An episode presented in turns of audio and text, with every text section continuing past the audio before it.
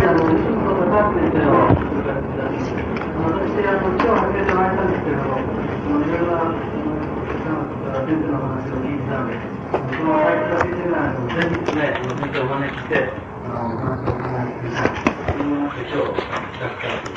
先生は、昭和、大正13年まれで、そして大学は、あの、東京工業大学の電気科学学部に入って、そして現在は、あの、自身文芸評論家として、まあ、文芸理論の構築というところで、非常に精力的な仕事をしてで先生の主な調査の著書ですね、これはあの、雑誌の思考という雑誌を紹介されまして、まあ、ここであの、出されたのを、キーキーと本にまとめられていらっしゃるんですけども、まあ、言語にとって理科は何か、まあ、言語と、それから共同言語論、から親戚現象論そして、現在はですね、あのこの思考を連載されています。そして、今回は特にですね、あの先生が、自分のプログラムについて、いろいろと、まあ、報告されていたことですね、我々があの今日していただいて、そして、まあの、で我々非常に先生の思考に興味があるところはですね、我々は常にあの計算して、それから本を読んだりすぐ現場に戻ってしまうんですけども、それからそのプロレスなり、自分なりの考え方、というふうなものを、あの、非常にの高い頃から研究との発展させている考えそういう点を我々ぜひ今日、見せとうと考えあの、今、ご紹介になっていました、あのぜひ、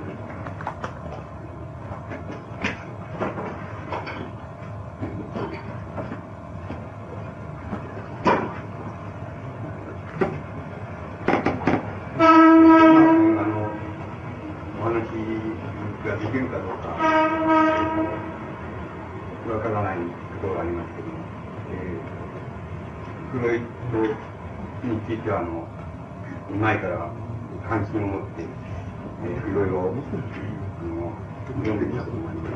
す。英語についても少し書いてみたことがありますので、えー、そういうことで今日はあの、お招きに預かったんだと思います。で、先ほどお聞きしたんですけど、皆さんの方は、えっ、ー、と、文章に携わっている人は主ではないかまあ、僕の方が、あの、もちろん素人ですし、で、あの、ずっと教えていただくことも多いんだと思います。まあ、僕なりに、お話を進めてみたいと。で、あの、うん、まあ、あの、僕なんかも、もっとなんて言いますか、あの、人間のその、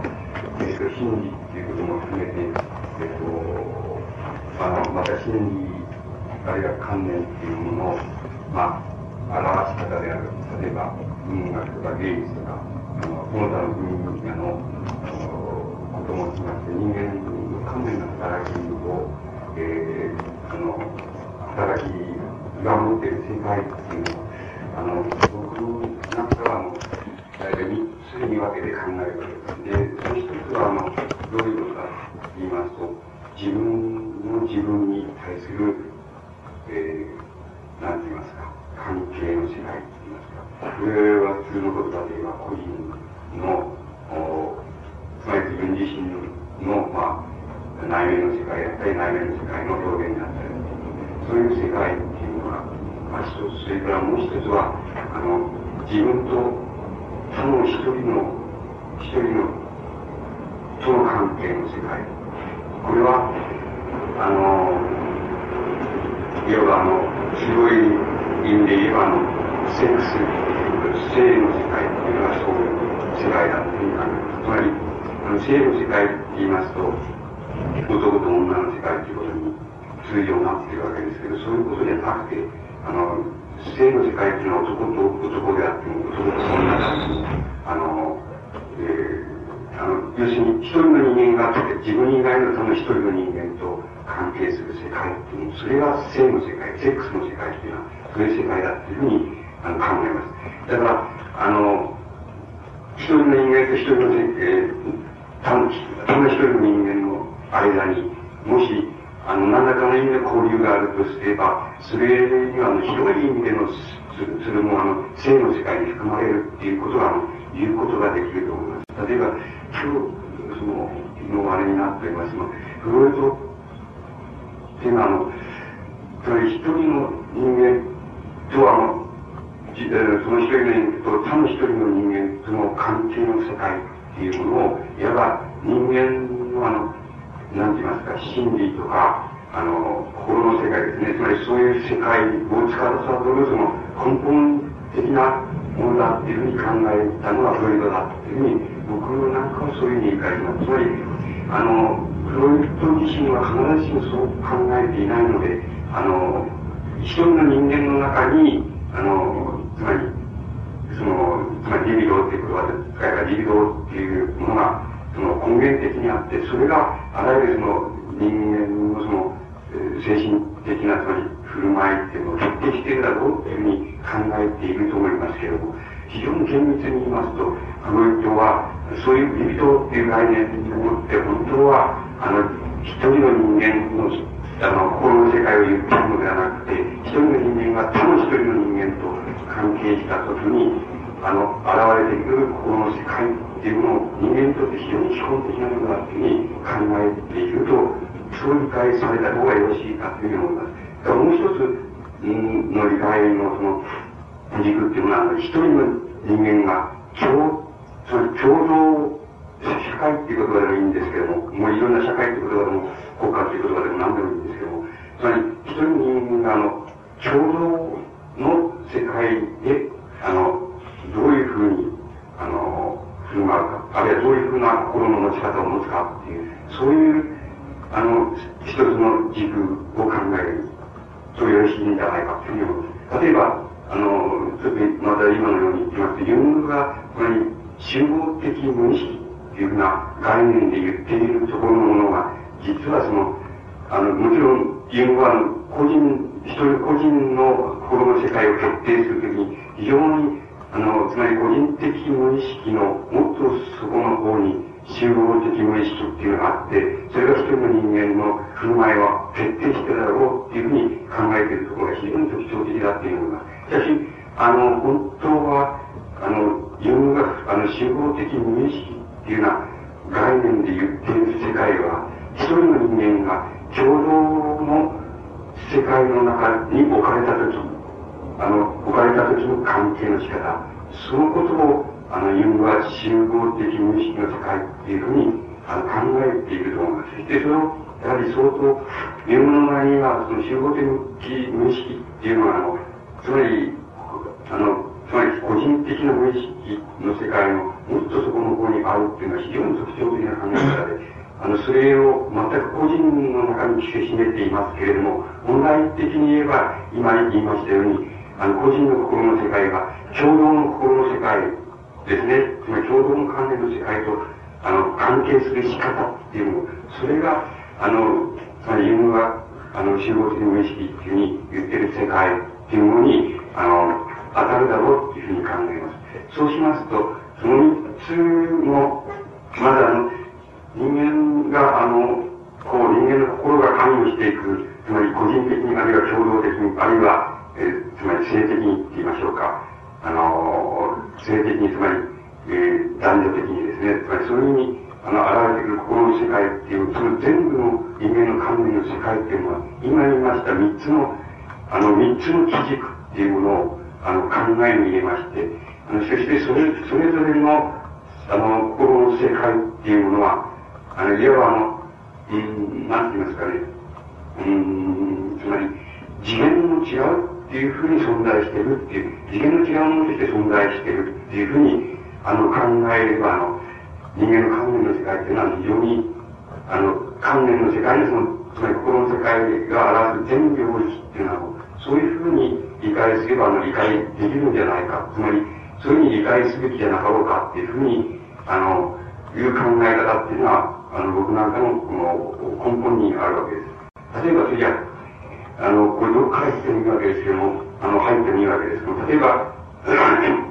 フロイドは、あの、リビドーっていうことで言ってる世界を今言いましたように、あの、一人の人間と他の一人の人間の世界っていうふうに、あの、と関係する世界っていうふうに、あの、理解いたしますと、それはまず第一次的には、あの、えっと、あの、男女の問題としてもちろん現れます。で、あの、男女の問題として現れるわけですけど、つまり性の問題として現れるわけですけども、その性の、性の問題は、いわば、現実的には、あの、いわゆる家族っていうもの、家族っていうことの中で、それは、あの、現れ、あの、非常に、あの、永続的な意味合いでは現れていく。これが、あの、人間の歴史の中で、あの、非常に永続的に現れていく、現れ、あの、方だと思います。そうすると、フロイトは、あの、これはね、と、あの、必ず普遍性がないと思いますけども、フロイトは、やっぱ家族におけるですね、あの、つまり、家族における家族のあるメンバーと、それから、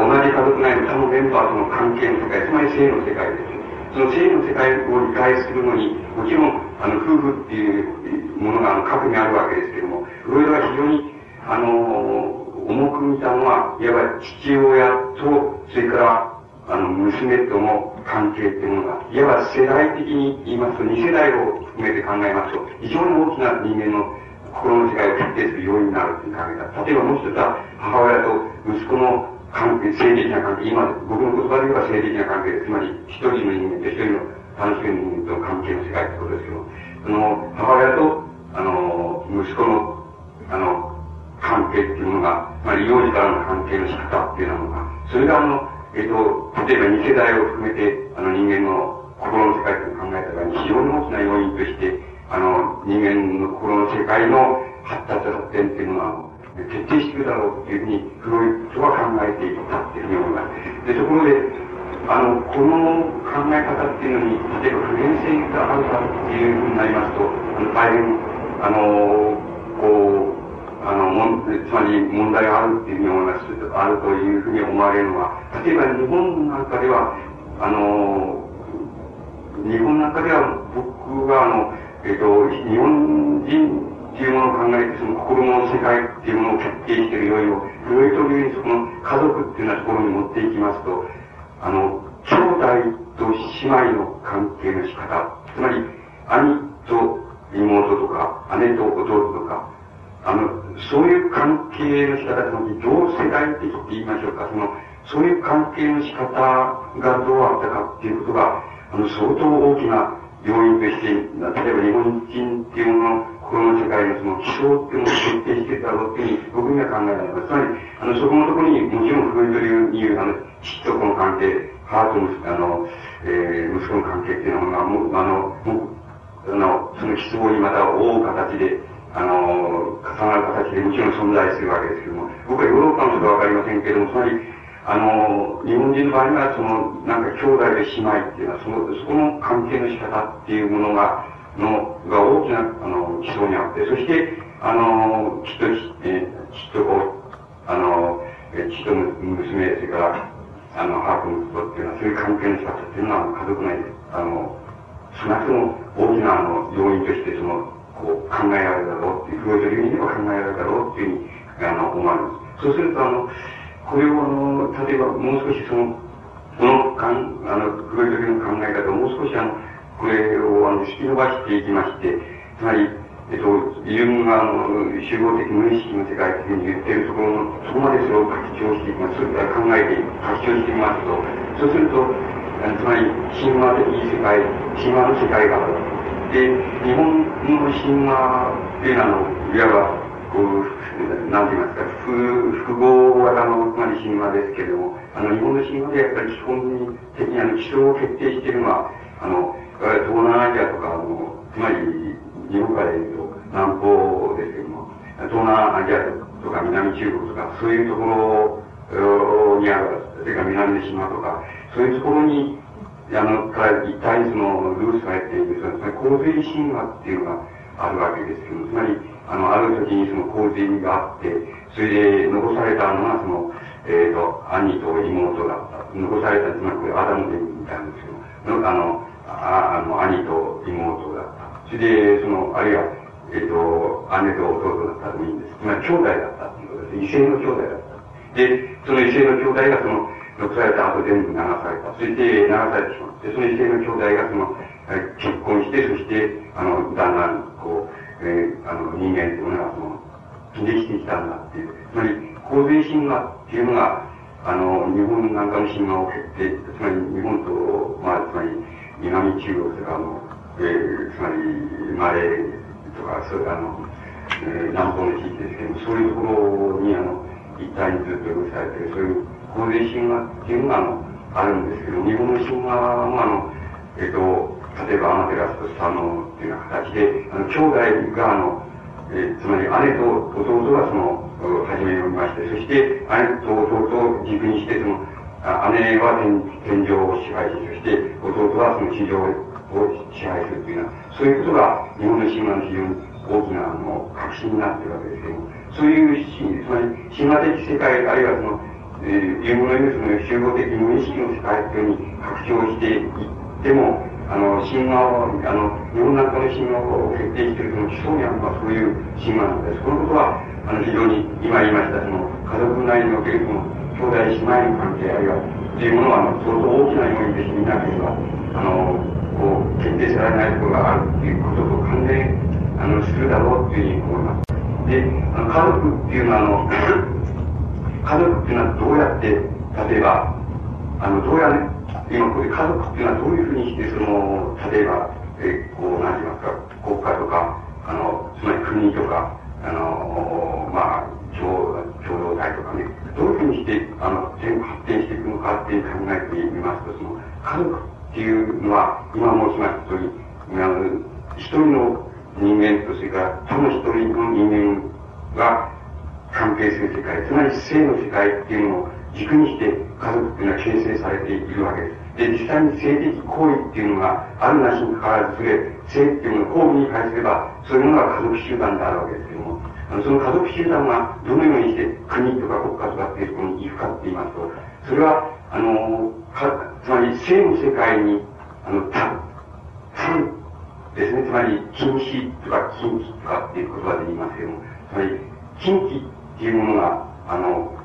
導き出されたとき、あの、それは、いわば親族っていう、あの、親族っていう概念にこう、展開していくわけです。つまり、あの、これは、例えば皆さんの方では、えっと、あるいはそういう考え方になじまないかもしれないですけども、あの、つまり家族の中だって性的なその禁忌、タブーっていうのはあるじゃないかっていうお考えかもしれないけれども、それは、あの、講義な意味で性っていうのを理解した場合にはそうでないんで、家族の中には性的な禁忌っていうのはないのです。つまり、成功的、成功意的あるいは成功的禁忌っていうのは、もちろん、あの、兄弟と姉妹の中にも、間にもあるわけですけども、それそれはせ、あくまでも、あの、性っていうのを、成功意とか成功っていうふうに限定した場合に、あの、そういうふうに狭く限定した場合に言えることであって、あの、性っていうものは、あの、えー、性、あの、生理的でありかつ、その、関連的である、つまり心の世界でもあるっていうふうに、交互に、あの、理解した場合には、家族の中には性的な禁忌、タブっていうのはないっていうことがわかります。で、あの、この性的な禁忌のない家族っていうものが、ものに、あの、タブっていうものをこう導き入れますと、それ、あの、タブっていうことを導き入れられることによって、初めてあの、親族っていう、あの、親族の展開っていうのが行われるわけです。つまり、あの、親族っていうのは何かって言いますと、つまり、その場合に、あの、えっ、ー、と、うん、例えば、あの、父親の、その、まあ、父親の兄弟と、その、つまり、なんて言いましょうか、その、おじ、おじ、おじとその姪とか、おばとおいとか、そういうものの中、そういうものの間では、その、例えば、あの、性的な愛が、こう、あってはならないみたいな、そういう禁忌っていうのを、あの、これは割合に固有にありますけれども、あの、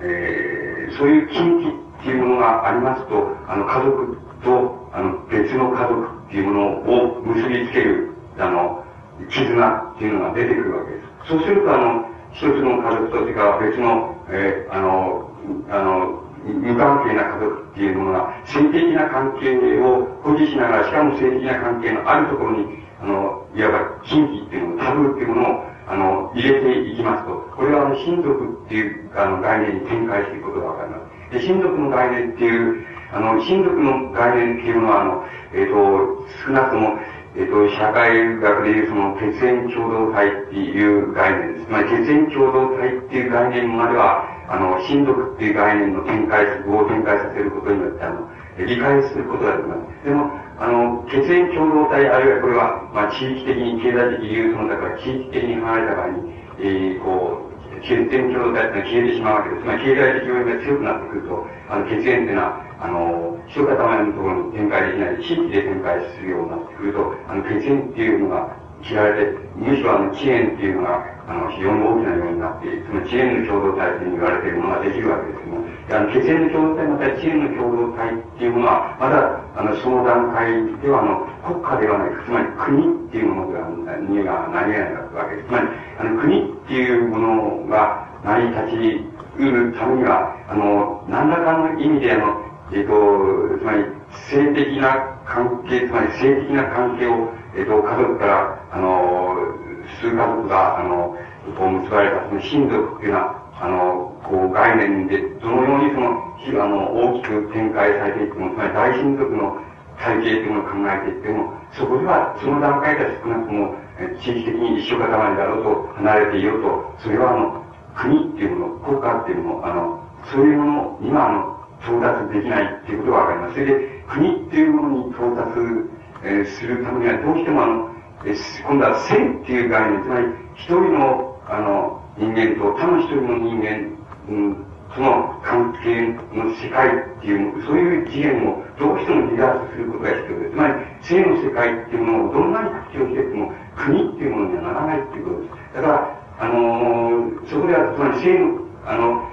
関連、つまり、関係といいますか、つまり一人の人間と一人の人間、他の一人の人間とが決定する関係の世界っていうものの限界っていうのは、いわば親族の共同体っていうようなものを思って、その、いわば極限に達します。つまりそこで壁にぶつかります。そして、あの、それが国っていう概念になっていくためには、どうしても、あの、性の関係っていうのは、あの、うん、つまり、打ち捨てられなければならないっていうことです。つまり、性、逆に言えば性っていう関係の世界から展開された、そういう、あの、共同体っていうもの、ものと、あの、全く違った次元に生み出されるものが、あの、それは国っていうの、国家とか国っていうのは、そういう概念として、あの、しか生み出されないですから、ここでは性っていう概念が通用しません。つまり、一人の人間と一人の他の人間との関係の世界っていうものは、あの通用しなくなります。で、あの、これは言われ方がいろいろあって、その戦争中なんか、えー、天皇と、その、えー、あの、えー、大衆かその、親と子のようなものだみたいなことを、そういう比喩としての言われ方ありますけど、そんなことはありえないのだって、あの、親と子とか、恋人同士とか、そういう観念を、あの、あるいは親族であるとか、そういう概念をいくら広げていっても、あの、国っていうものにはならないっていうことです。だから、国っていう概念を決定するのは、これは、いわば、大勢っていうことです。大勢の中の一人、大勢の中の一人っていう関係に人間が置かれた、それは、いわば国っていう概念です。ですから、この研究は、いわば三人の関係っていうことで決定することがあります。つまり、えー、最小限三人の世界っていうのを、あの、三人が、あの、三人が関係する世界っていうもので、この、いわば国っていうのが、あの、原型っていうのは思い描くことができます。その、ある程度の原型は思い描きます。つまり、あの、三人がいる場合には、あの、三人の関係する世界って場合には、これは、いわば、あの、一人の人間と他の一人の人間っていうものが決定する世界とは全く違う要素を呈するっていうことは、これは例えば、皆さんがその、えっ、ー、と、まあ、恋愛関係も、例えば三角関係っていうのありますけど、三角関係っていうようなことを体験せられたらすぐにわかるわけです。これ、ここでもう絶対に矛盾に陥るわけです、その中では必ず、もしそれが、あの、極限まで突き詰められていけば、必ずそのうちの一人が脱落するに決まってるんです。つまり、それじゃなければ、三人が三人とも壊れてしまう。つまり、あの、壊れてしまう。それ以外には絶対に、あの、ギリギリ詰めた場合に解決する方法はないわけです。必ず、三人がそういう、例えば恋愛関係みたいになった場合には、あの、必ず一人が排除されるっていうような方向に、あの、詰めていけばそうなるに決まってるわけです。で、そうじゃなければもう三人が三人とも解体してしまう。つまり、参ってしまうっていうのは、あの、飛び離れてしまう。そういう関係、それ以外に解決の方法はないってことは、これは皆さんが体験上、えー、よくお分かりだろうというふうに、あの、お考えます。なぜならば、なぜそうかって言いますと、つまり、恋愛って世界は今言いましたように、あの、性の世界ですから、つまり、一人の人間と他の一人の人間との関係の世界、つまり、あの、一対一の世界ですから、あの、それですから、それを本質としますから、そんなところに三人いたら必ず一人が排除されるようになるっていうのは当たり前のことなんで、あの、三人の世界っていうことは、いわば共同性っていうものの原型なわけなんです。ですから、これは、あの、これは非常に、あの、えっ、と、このことも、そういう、あの、これは性の世界と思って違うということは、あの、まあ、体験でもよくお分かりになると思うんですけども、あの、その三人の世界っていうのはなぜその、じゃあ、あの、共の世界、多数の中の一人っていうような世界の原型となり得るかってことは、例えば、三人集まって、それじゃそれは男女問わないわけですけども、三人集まって何かをしようって、何か共同の共通のことをしようって言った場合に、あの、しようって言った場合を考えてみればすぐにわかるわけで、この場合には、三人が三人約束、ある約束を設けて、三人が三人それを承認するっていうような形で、それで、まずもっと、まあ、厳密に言えばそこで、えー、規約を作ってどうするとか、三人が三人納得できる規約をまず作るっていうような形で、その進められるっていうことは間違いないことで、規約を作るっていうようなことをしないまでも、三人が三人が、そのにその、納得できる最小限のその、決まりみたいなのを設けて、また暗黙の決まりを設けて何かをするっていうふうになるに決まってるんで、これは、いわば国家で言えばその法律とか、あの、まあ、そういうものに該当するわけです。あの、そこであの、二人で、二人で何かをしよう、つまり、あの、二人でつまり恋愛があることですよ。何か仕事をしようって言った場合は、これはあの、別に約束事っていうか、その規約みたいなことを設けなくても、あの、二人のつまり対話、話し合いみたいなもんで、こうしよう、こうしようって、その都度決めていけば、あの、結構やっていけるんですけども、三人になりますと、そうはいかないので、だろうっていうふうに思います。そう、そうはいかなくて、何、中身での最小限の決まりみたいなもので何かをやっていくっていうようなことに、えー、なっていくと思います。で、あの、これはやっぱり三人を四人にしたって同じなんだって、あの、これを四人を百人にしたって、あるいは国家単位にしたって、全部、あの、原型は同じことです。つまり、あの、そこでは、あの、えー、同じことが行われます。で、もし、この、えー、はその国家っていうものの始まりはそういうようなものがあって、えー、少なくとも、えー、誰もが納得する、そういう、つまり、決まりっていうものをいわば掟みたいなものとして、初めに設けたに違いないということは間違いないことなんです。ところが、あの、やっていくうちに、あの、その中に一人が、例えば、こう、掟に背かざるを得ないというふうになっていた場合、その一人が、あの、掟から背くものとして、あの、逆に、あの、自分もその参加して作った掟自体が、あの、自分にとって非常に、あの漆黒になるって言いますか、抑圧になるっていうような形になってきます。これは、例えば、皆さんの小さなサークルを考えたと同じなんで、その、そういうふうに三人を限定にして、例えば、何かをやろうって何か決め事をした。例えば、会費を100円にしようって決めた。あるいは1000円にしようって決めた。で、何かをやっていく。そのうちに、まあ、例えばそのうちの一人が、えっ、ー、と、1000円の会費がちょっと経済上で払えなくなったっていうふうになったりします。そうすると、例えば、えっ、ー、と、自分はその、それに自分もそれがいいって決めたその、あれが決まりなんだけど、今、事情によってその1000円の会費が払えなくなったと。例えば一人がそれを申し出た場合に、他の二人が、よし、そんならその分は自分たちが、負担していこうじゃないか、補っていこうじゃないか、だからやっていこうじゃないか、っていうふうに言って住んでるうちはいいんですけども、これがあの、そうはいかなくなって、だんだんこの、えっ、と、会費を払わないっていうことが、他の二人にとって大変負担になってきたっていう場合には、もはや、もう、その一人は、つまり、自らが作ったを、自らも参加して作った掟から、掟に対して自らがそれで抑圧されるっていう関係になります。これは、あの、国家っていうものがだんだん発達していった場合に、そこで、あの、国家を税とするものと、国家の決まりを法律、それから政治体系っていうのを制度というものを税とするものと、それから、それは非であるっていうふうになるものとが分かれていく、そういう、あの、分かれ道っていうのはそういうところにあります。しかし、ずらっと遡っていった場合には、あの、つまり遡って、大昔のつまり、えー、そんな共同体のその決まりみたいなもの、そういうふうなところまで行けば必ず、えー、共同体の全員がその参加して、全員がまず最大公約数として納得できるものが掟として、村の掟として存在したに違いないということは間違いないんですけど、歴史っていうのはそういうふうに、それを、あの、ユートピアとして保持できないのだって、だんだん発達していく中で、その、なんて言いますか、複雑な問題が出てきますと、一旦元を正せば自分らが共同に参加して作ったであろう、その、掟法律決まりっていうようなものから、自分たち自体が、その中の、ある分がその、ある分がそれを抑圧とかに、ある分がそれを利益と感じるっていうのは、そういう関係っていうのが出てくる。そういう、そういうものが国家っていうものの、あの、存立の行く末っていうのは、そういうふうに、それから音楽家の成り立ちっていうのは、そういうふうになっていくと思います。つまり、あの、そういうふうに考えていきますと、その、いわば、あの、フロイトのこう考え方っていうのは、いわば、フロイトは必ずしもその、集合的無意識っていう概念を、その、なんて言いますか、その承認しなかったわけですけども、つまり言うことは、あの、喧嘩別れをしているわけです。つまり、対立、まあ、理論的にも対立して、実際的にも分かれてしまうっていうになっているので、あの、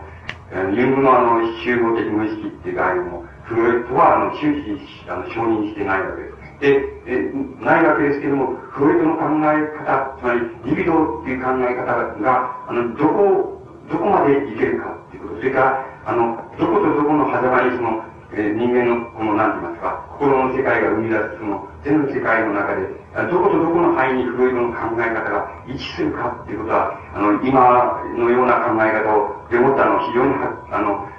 はっきりわかると思います。その領域の中で考えていった場合に、あの、考えていきますと、あの、フロイトの考え方っていうのは、非常に多くの、あの、つまり大きく、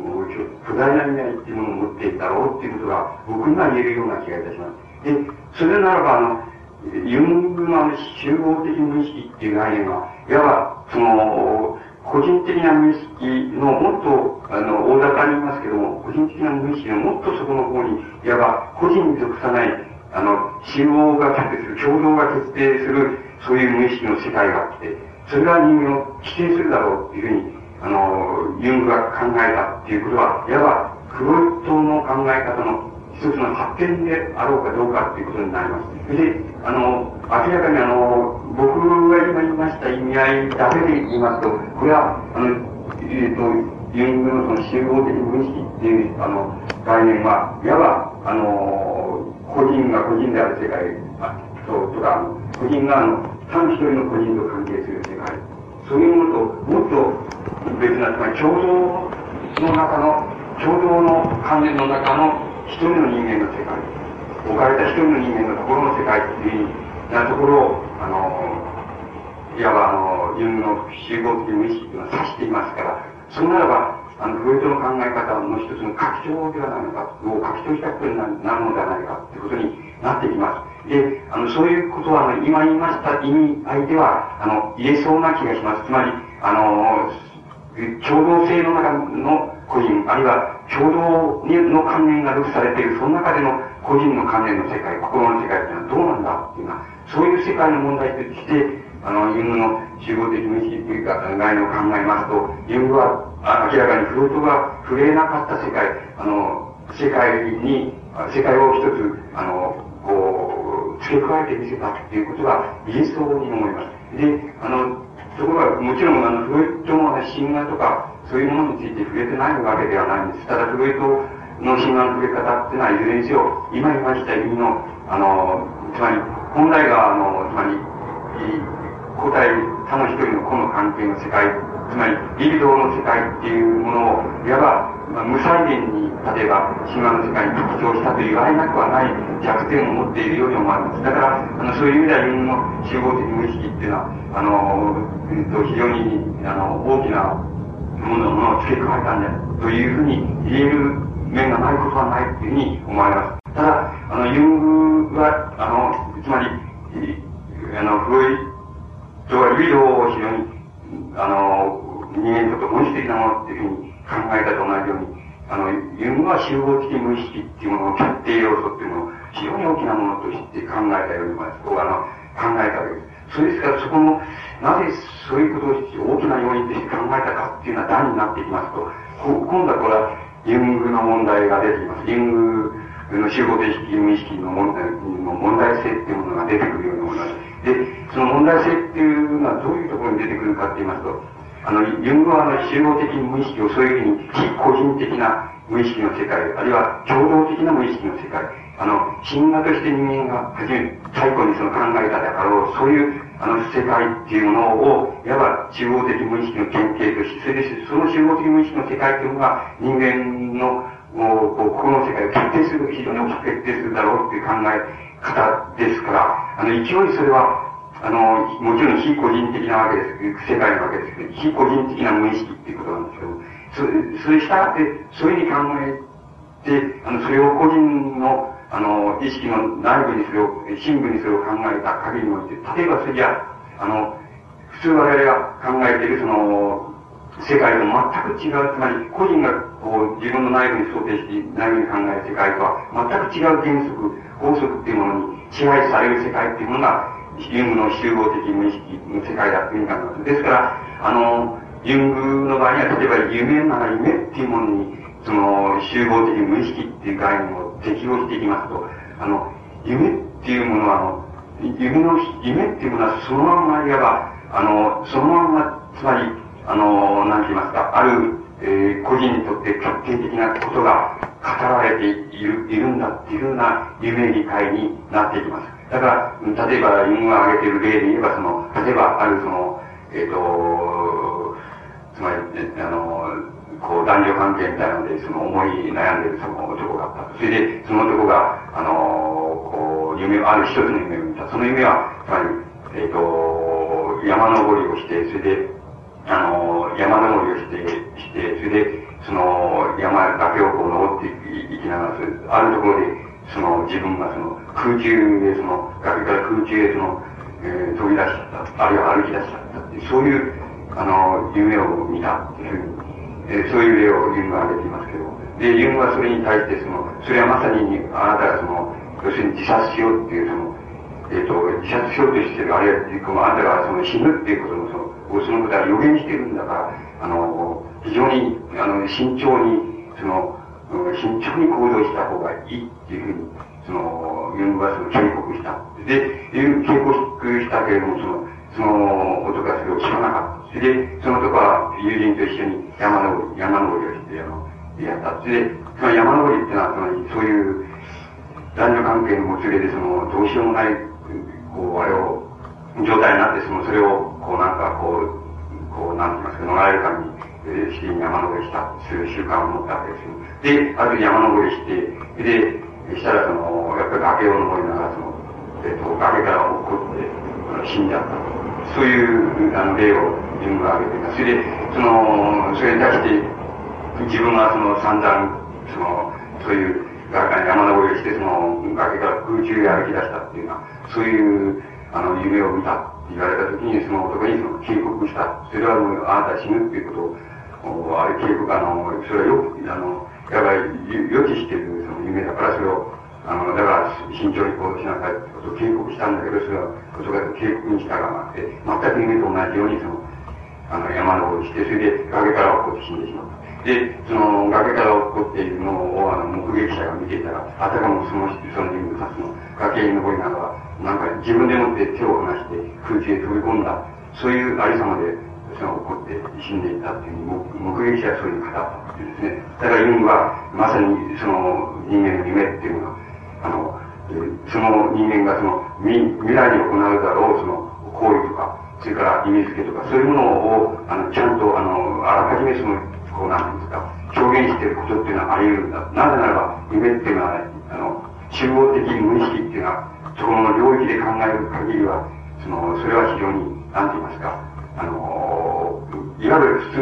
普通の状態での、あの、意味とは違った、まあ、意味から全く理解できない、全く違う、その、法則と意味と、意味付けとに支配された、そういう世界がその集合的無意識なんだ。つまり、非個人的なあの、えー、世界というものが集合的無意識の世界なんだか、そこでは、そこでしか通用しない、その、いわば法則機関というものがあって、だから、あの、そこをどう考え、その世界を考えれば、あの、夢が、あの、予期する、予期するってことはあり得るんだっていうふうに、あの、ユングは考えていったと思いますけども、その考え方の危なさと言いましょうか。危なさっていうものが、あの、ユングが、あの、集合的無意識っていうものに非常にあの、力点を置いて、あの、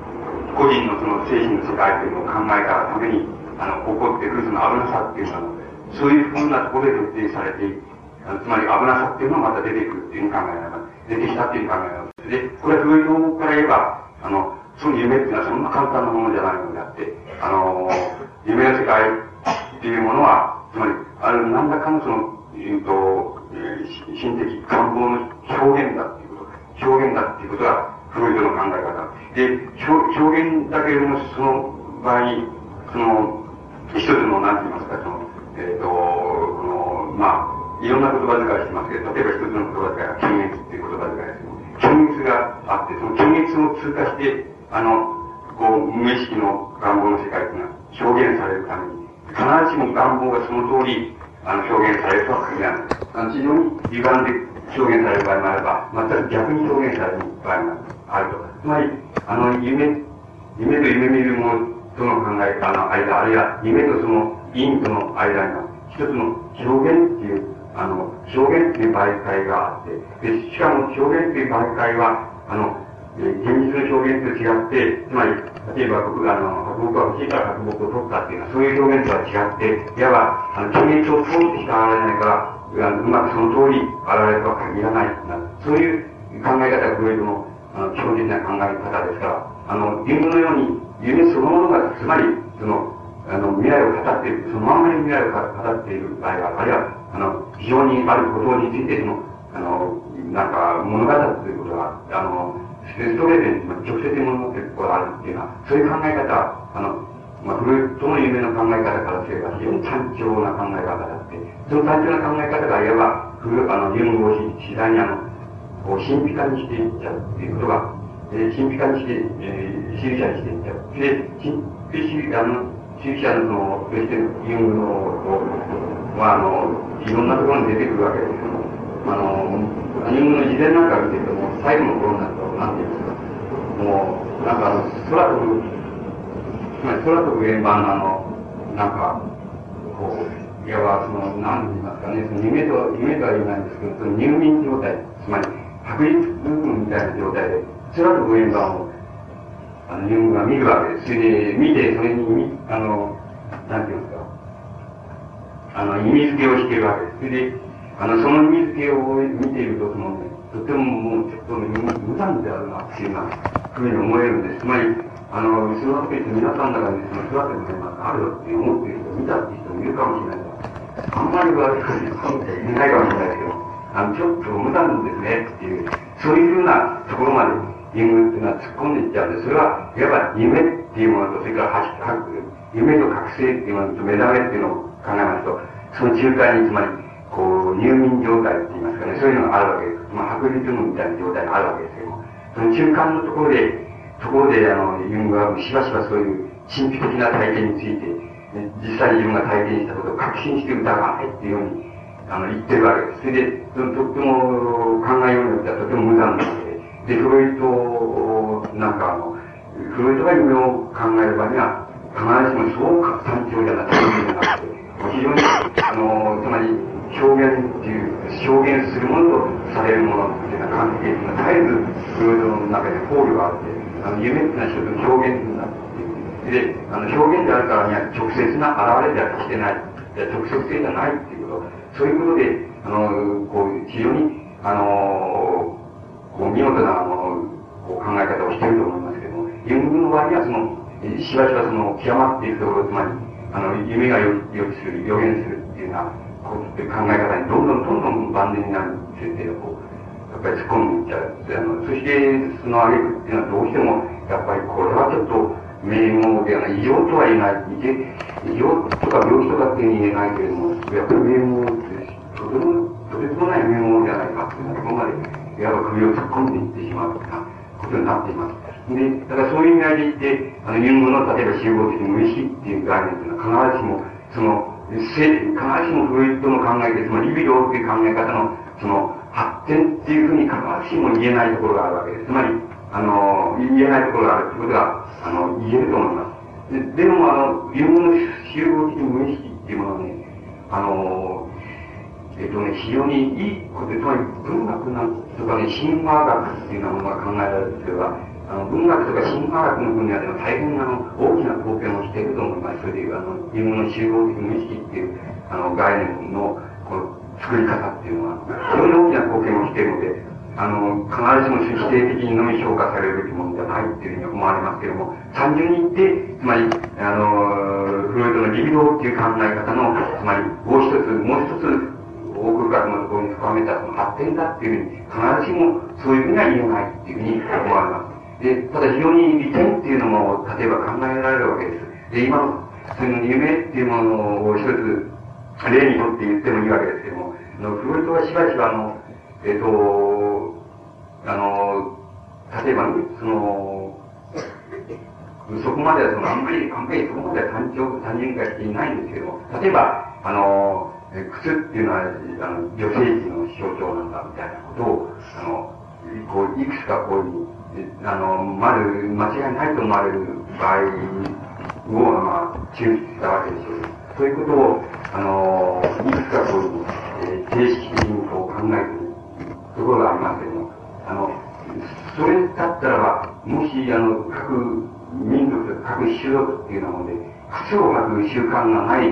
あの、種族にとっては、靴が、あの、それ女性器の例えば象徴であるっていうような、そういう意味合いっていうのは全く意味がないことになります。つまり、靴なんていうのは見たことないっていうのは、あの、見たことも履いたこともないっていうのは、そういうもし、あの、種族っていうもの、あるいは、あの、部族っていうものが、あの、地球上に存在するとすれば、それはそういう人が、例えば、あの、形式化した、あの、非常に確かなものとして形式化した、その靴っていうのは、あの、女性人の象徴であるとか、みんながいくつかありますけども、あの、そういうことは全く意味をなさないっていうことになります。それあの、これは帽子屋なんだっていう場合も同じなんです。つまり、あの、そういうことは、あの、えっと、そんなもの帽子なんてかぶりするからない、あの、種族、部族っていうのがあったとすれば、そこではそういう、あの、あの、夢の象徴っていうものは、全く意味をなさないことになります。また逆に言えば、あの、黒糸が上げてないようなものでもって、しかし、あの、非常に、えー、あるものは、あの、日常寛容しているその部族みたいなのがどっかにあるとすれば、そこではその、えー、他の世界では関与してないけども、その部族だけが関与している、そのものが非常に大きな象徴的な要素、つまりリビドの現れの象徴的な要素、あの、要素として、あの、あり得るということになります。ですから、そういう意味では、あの、無視を的無視っていうのは、非常に、あの、大きな、つまり、あの、種族のあるいはないしは部族、あるいは、あの、あと、ある民族っていうものを、神話的典型っていうものが、あの、人間を決定する分が非常に多いっていうのは、人間の個人の振る舞い、心の世界っていうのを徹底する面が多いっていうようなことを、あの、言ってる意味合いでは、大変ユングの考え方は、つまり、フロイトのそういう、あの、こういわば普遍主義一辺倒っていうものに対して、あの、有効な修正っていうのをしているっていうふうには考えられます。で、あの、だから、あの、また今、先ほど言って初め言いましたけど僕はその三つの軸があるって言いましたことで、もう少し今のことを位置づけてみますとね、あのね、えっ、ー、と、フロイトがしばしば典型的なものとして挙げている夢っていうものをね、あの、夢っていうものをね、やはり先ほど言いましたように、ね自己が自己に対する関係の世界っていうものにね、位置づけられればならない夢と、それから自己とあの、他の一人の自己と関係の世界、つまりエロスないしはリビドー、そういうリビドーの世界です。あの、そういう性の世界、セックスの世界ですけども、そういう世界に関係づけられなければならない夢と、それから、あの、共同性の中で、つまり共同の観念っていうのが、ルフされている中での、あの、一人の個人の心の世界の、として位置づけられればならない夢とは、別の次元にあるっていうふうに考えなければいけないのではないかというふうに思います。つまり、あの、例を挙げてみますとね、あのね、フロイトのね、あの、橋の夢っていうのがあるわけです。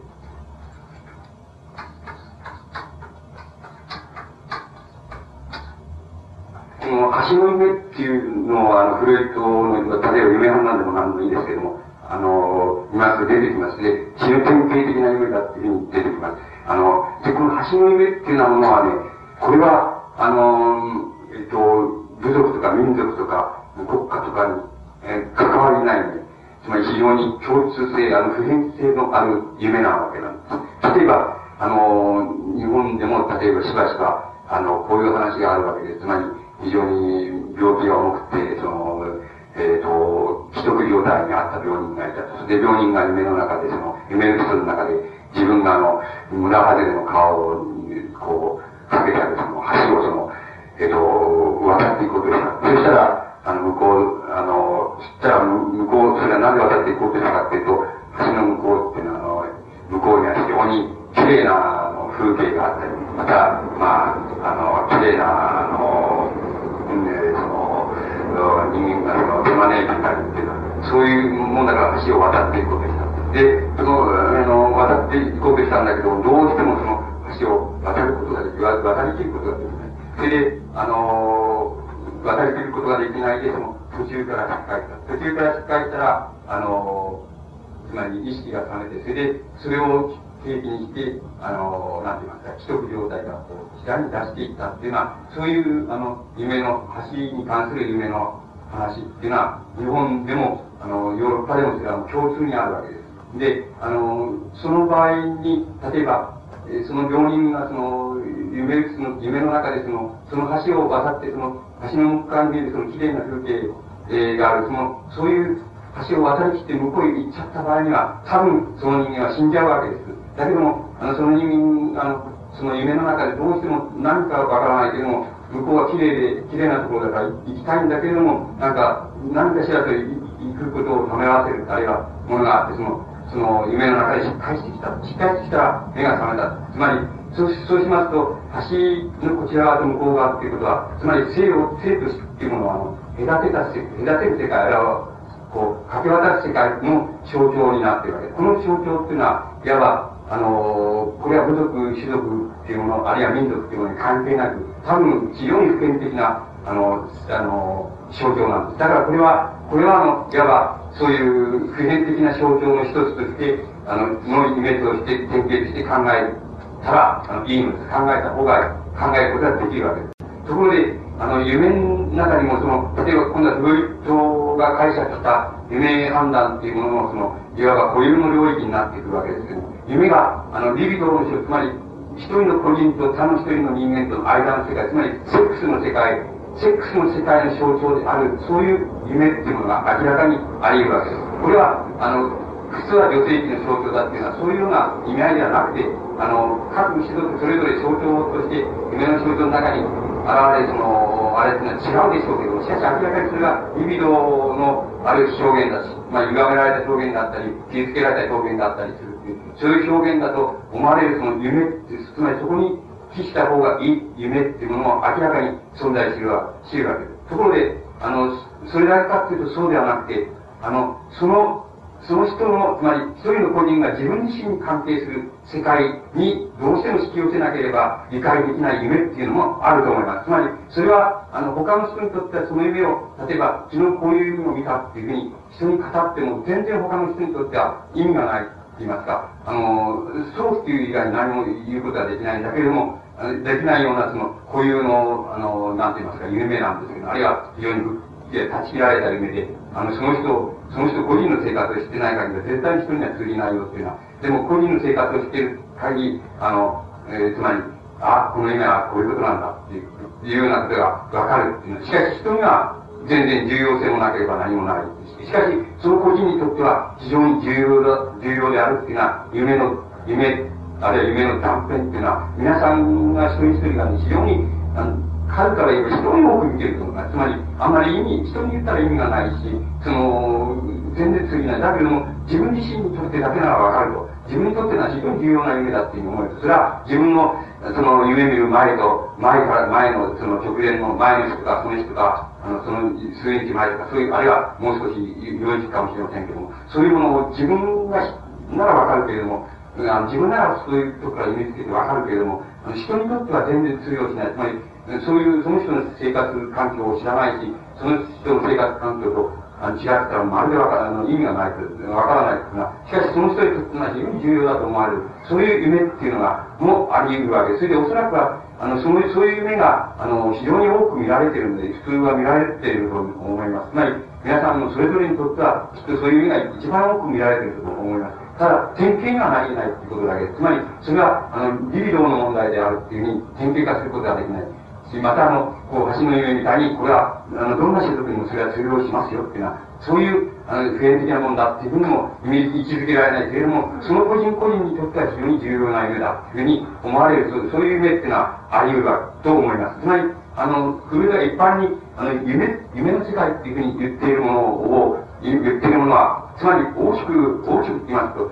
あの、分けますとね、つまり、あの、共同、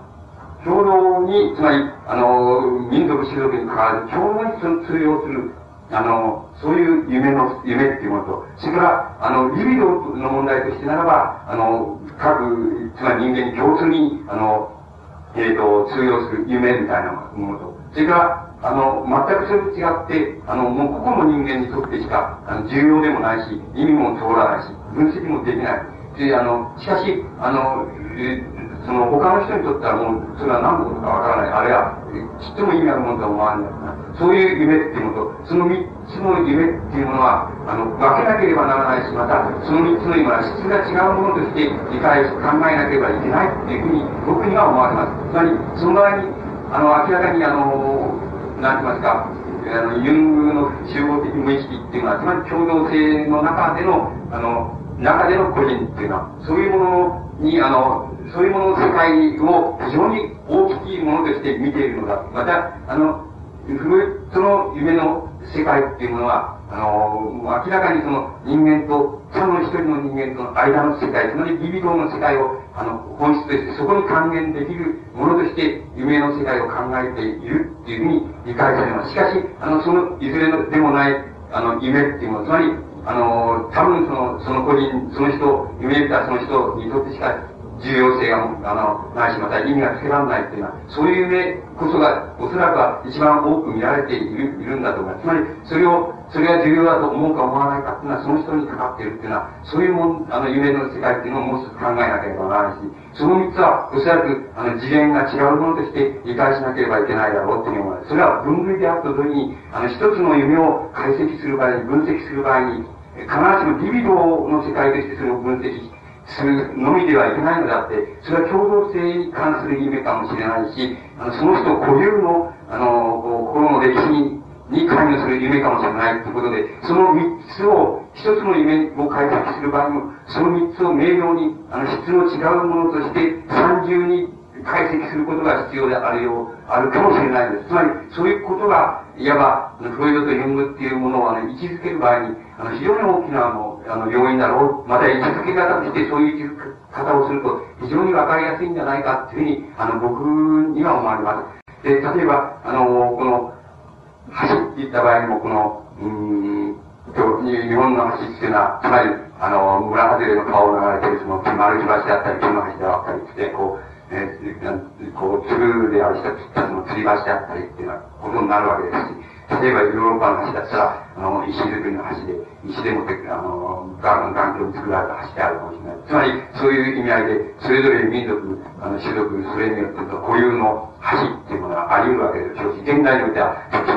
筋、鉄骨コンクリート、そういうものの橋であるかもしれない。で、あの、また今でも未開の、あの、地域では、あの、やっぱり丸、丸木橋みたいなものが、その橋のイメージであるかもしれない。つまり、典型であるかもしれません。しかし、橋っていうものが、あの、ある、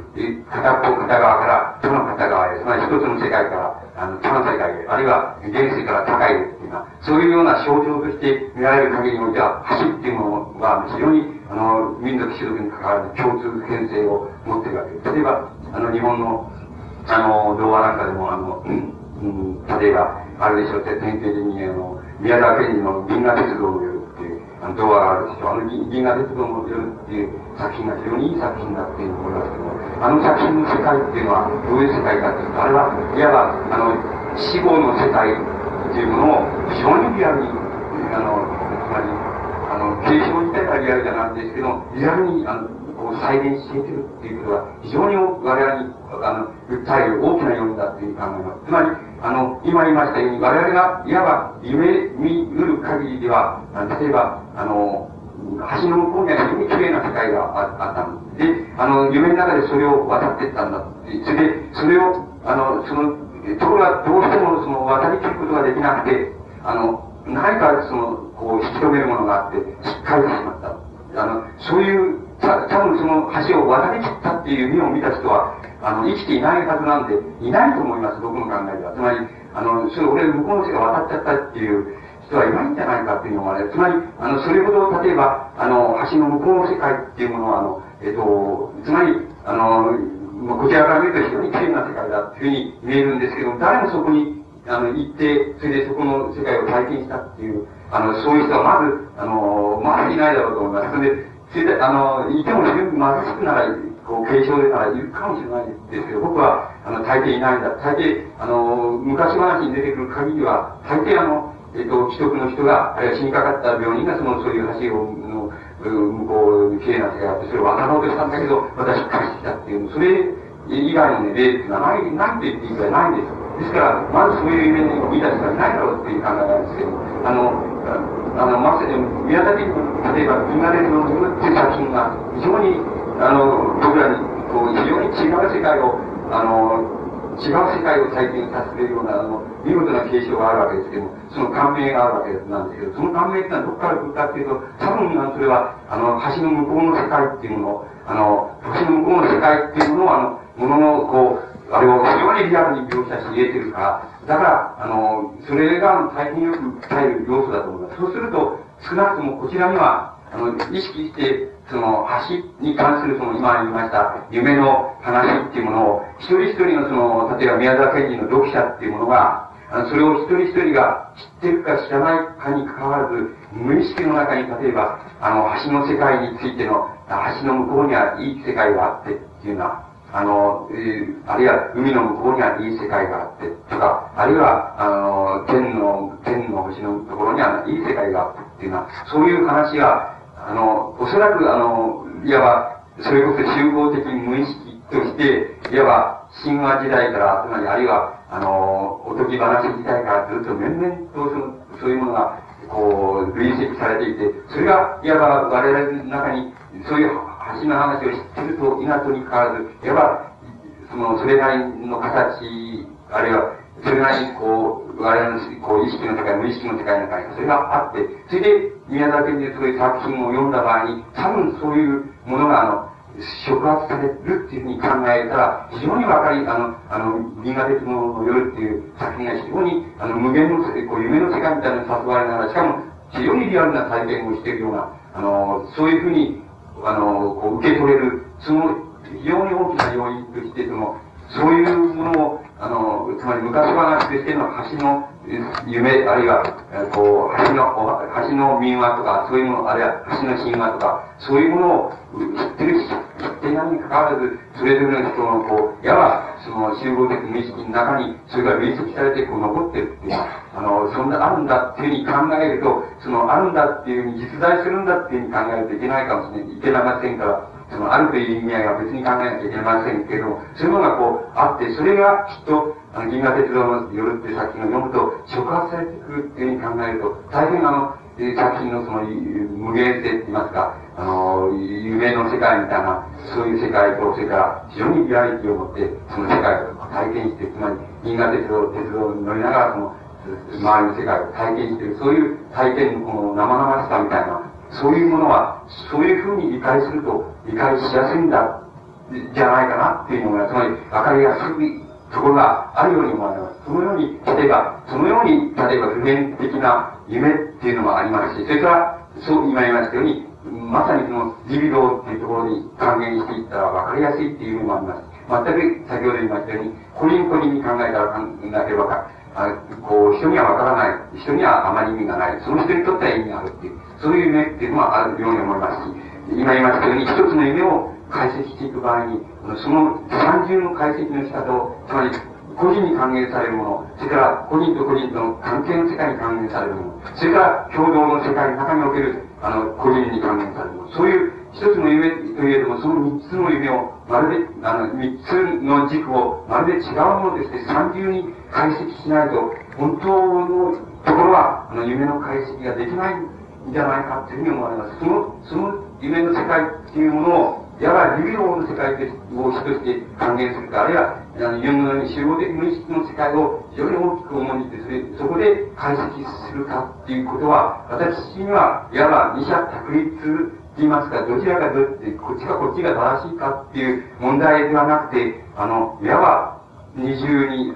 言うべくが三重に、その、三重に一つの意味を解析して叱るべきところを、まあ、どこかに還元して、その、あの、解釈してるんだっていうふうに解釈していってるんだっていうふうに理解した方がよろしいように、あの、思われます。で、あの、個人の歴史にとって、例えば、あの、フロイトが、例えば、うん、更新、つまり、あの、更新期とか、肛門期とかっていうような言い方で、その、えー、幼児期、あの、あるいはもっと先、つまり、体内、あるいは、あの、うん、体外から出た瞬間からの、あの、こう、人間の個人の心の、こう、歴史と、それからその歪み方っていうのを考えなきゃいけないっていうふうに、あの、個人についても、あの、増えたそこまで遡っているわけですけれども、その、例えば、それよりももっと以前に遡ったらどう、遡ろうとしたらどうなるか？そしたらもう、個人についてはもう、誕生っていうことを以前、あるいは体内にある、母親の体内にあった時、以前の、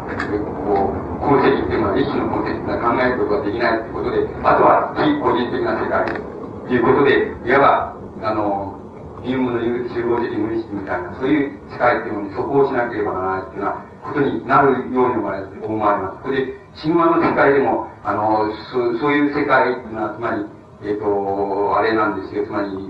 こうね、こう、天、なんていうかな、天地がその、なんか、こう、どうやって作られたかっていうのは、そういうことに該当するわけなんで、あの、例えば日本の神話で言えば、あの、うん、こう、一等初めにその、おなんて言いますか、天地がまだこう、定まら、え、あの、定まらない時にその、あの、こう、雨の中西っていうのがいて、それから、高結びの神とか、それから神結びの神、それに三人の神様がいて、で、その三人の神様の存在によって、そのだんだん天と地がこう、えっと、混沌としたのが、だんだんこう、固まりで、固まってこう、あれしてくるんだ、できたんだっていうのは、で、固まり途中でまた、次の神、こう、次の神様と、例えば、こう、まあ、その、日本の神話で言えば、うまい足利のことっていうのは、神っていうのは、その、生まれたとか、あの、そこ、雨の底立ちの神っていうのが生まれたとかっていうふうに、そういうふうにして、その、だんだんこう、天と地っていうものを、こう、あの、足利の支えること、それからそれを、天と地をこう、えこう、司る様、強固に司ろうとする、その友達の神っていうのは、こう出てきて、だんだんこう、天と地が分かれてきたんだっていうようなことが、こう、やってきますけども、その、非常に特徴的なことは、そのそういう、そういうふうに天地海略にその立ち会った神みたいに、神話の中で出てくる神っていうのは、いわば、あの、一人神っていう言葉、日本の神話では使ってますけど、一人神っていうのは、つまり、性、セックスがない。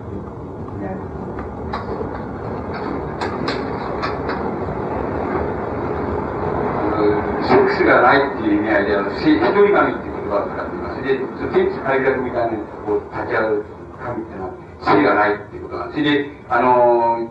皆さんもあれなと、つまり、イザナギ、イザナミの御事みたいになった時に初めて、あの、神っていうのに性っていう、性の概念がくっついてくるわけです。で、それ以前の神っていうのは、あの、性っていうのはないわけなんです。で、性っていうのはないっていうことは、いわば、あの、快楽っていうことで、天地の快楽っていうことなんで、あのこう、天地の快楽っていうものまで、こう、神話っていうものは、こう、そこをしていった場合に、それは、あの、性っていう概念がそこでは、こう、入ってこないということで、これを、この、なんて言いますか、個人のあれで言いますと、つまり、いわば体、つまり、この母親の体、体内にいて、それから体外で出て、その分離するっていう、そして分離し、あの、しながらそこで、あの、こう育っていって、そこで、まあ、幼児の、その、なんですかね、この傷みたいなのを追っていくとか、歪みを追っていくっていうのは、そういうフロイトの考え方で言えば、その生誕以前って言いますかね、生まれる以前の問題、あの、以前の世界っていうようなものを想定しますと、そうすると、この生、天地快楽みたいな、そういう神話、それを神話的世界にありますと、その天地快楽の一人神がだけしかいないっていうのは、そういう世界にに、あの、該当していくわけです。だから、ユングの、例えば集合的無意識の世界で言えば、そういう世界に該当していくわけです。これこれは一番わかりやすいのは、例えば、あのー、まあ、昔で言えば、あの、シャ、つまりシャーマンっていうのがいるわけです。そしてあの、つまり、まあ、日本で、まあ、南の方で言えば、このユダっていうのは、えー、こう、巫女さんがいるわけですし、北の方で言えば、その、まあ、いろんな言い方あるでしょう。その、お若さんみたいな、若さんっていう、お若さんみたいな、あの、言い方で言われる、その、こう、いたこみたいな、つまり、あのこう、神につくことができるっていうのは、そういう、あの、こう、こうあれがいるわけですけども、その、それは、これはまあ、どこの種族でも、どこの部族でも、その起源のところに、いつでもそれが控えているわけですけども、その、シャーマンみたいなものが、あの、その、巫女さんみたいなものが、例えば、あの、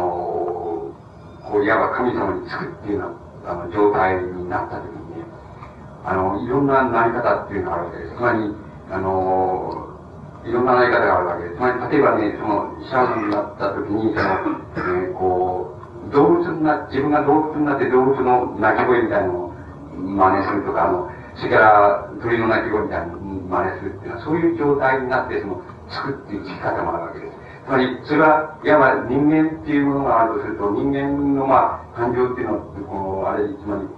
こう神、神話の中でその生っていうのは神に現れたそういう世界だとすると、あの、それ以後に人間が現れたと、それ以前の世界っていうのに、いわば、その、作ることによって、つまり、こう、トランス状態になって、その、入り込んだ時に、例えば、動物の鳴き声をしたり、鳥の鳴き声をしたりっていうような形で、あの、作るっていうのは、あの、そういう聞き方もあります。それから、いわば、あの、天、この、雨土の初めの時にみたいな、そういう、つまり、祝詞みたいな曲がりの、そういうものを、あの、こう、いわばトランス状態になって唱えるっていうのは、そういう聞き方っていうのはあります。その聞き方もいずれにせよ、あの、つまり、神話的に言えば非常に神話の、えー、その、非常に混沌とした初めの段階の、そこのところの、えー、段階に、つまり、あの、えー、なんて言いますか、ユング流的に言えば、その、その段階についた時にそういう、あの、言葉になって現れてくるっていうようなことがあります。それから、いわばもっと、あの、もっと、こう、非常に普遍的に、あの、えー、こう、きっとあの、言う、たとか、あの、そういうあの、こう、民間のその、あれっていうのは、こう、八百万の神につくわけだと思います。だから、あの、いろんな神様の名前が、あの、ついてくると、その、あるいは、あの、名前を言うことによって逆に作っていくことも、あの、トランス社会に入るけど、両方あり得るわけですけども、その相互関係なわけですけども、それ場にもう八百万の神の名前が、こう出てきて、その業績が出てきて、こうだ、こうだっていうことを、こう、いわば、唱え事みたいなふうに口をついて出てくる。そういうふうな出方でもって、トランス状態に入るっていうのは、そういう、あの、聞き方っていうのもある、あるわけです。つまり、あの、ど、どの、つまり人間の意識の世界のどの段階につくかっていうことは、あの、その、例えば、トランス状態に入る入り方っていうようなものと、それから、トランス状態の示している、その、なんて言いますか、こう、まあ、いわば入信状態、深さ、深度って言いましょうか。そういうものによって、多分それは違うことになりましょうし、またこれは、あの、種族的にも違うことになりましょうし、いずれにせよ、あの、なりましょうけど、いずれにせよ、そういう作っていう状態はどういう状態かって言った場合に、今言いましたように、あの、えー、こう、あの、非常に、こう、あれで言えば、要は人間が人間でないとき、あれ、個人の、あれで言えば、あの、個人がまだ生まれてないとき、体内になるとき、あれ、体内以前にあるというふうにあの、仮定されているとき、理解されるとき、そういうところに作るとか、あの、体内にあったときの、あの、やばい意識の状態に自分が入り込むことによって作るとか、あの、もっと、あの、やば、体、顔やから、の体内から出て、それで、やば、乳、乳幼児、乳児として出た状態、その時の意識状態みたいなものが考えられるとすれば、そこで、そこの状態に作っていく。歴史的に言えばそういう、あの、あの、神話の段階に作っていうようなことと同じことなんですけど、そういういわば聞き方っていうのに、あの、こう様々な、こう聞き方のこう深さっていうものがあるっていうことで、それは、あの、区別されるように思われます。それは、あの、今度は、きっと、あの、なんて言いますか、その、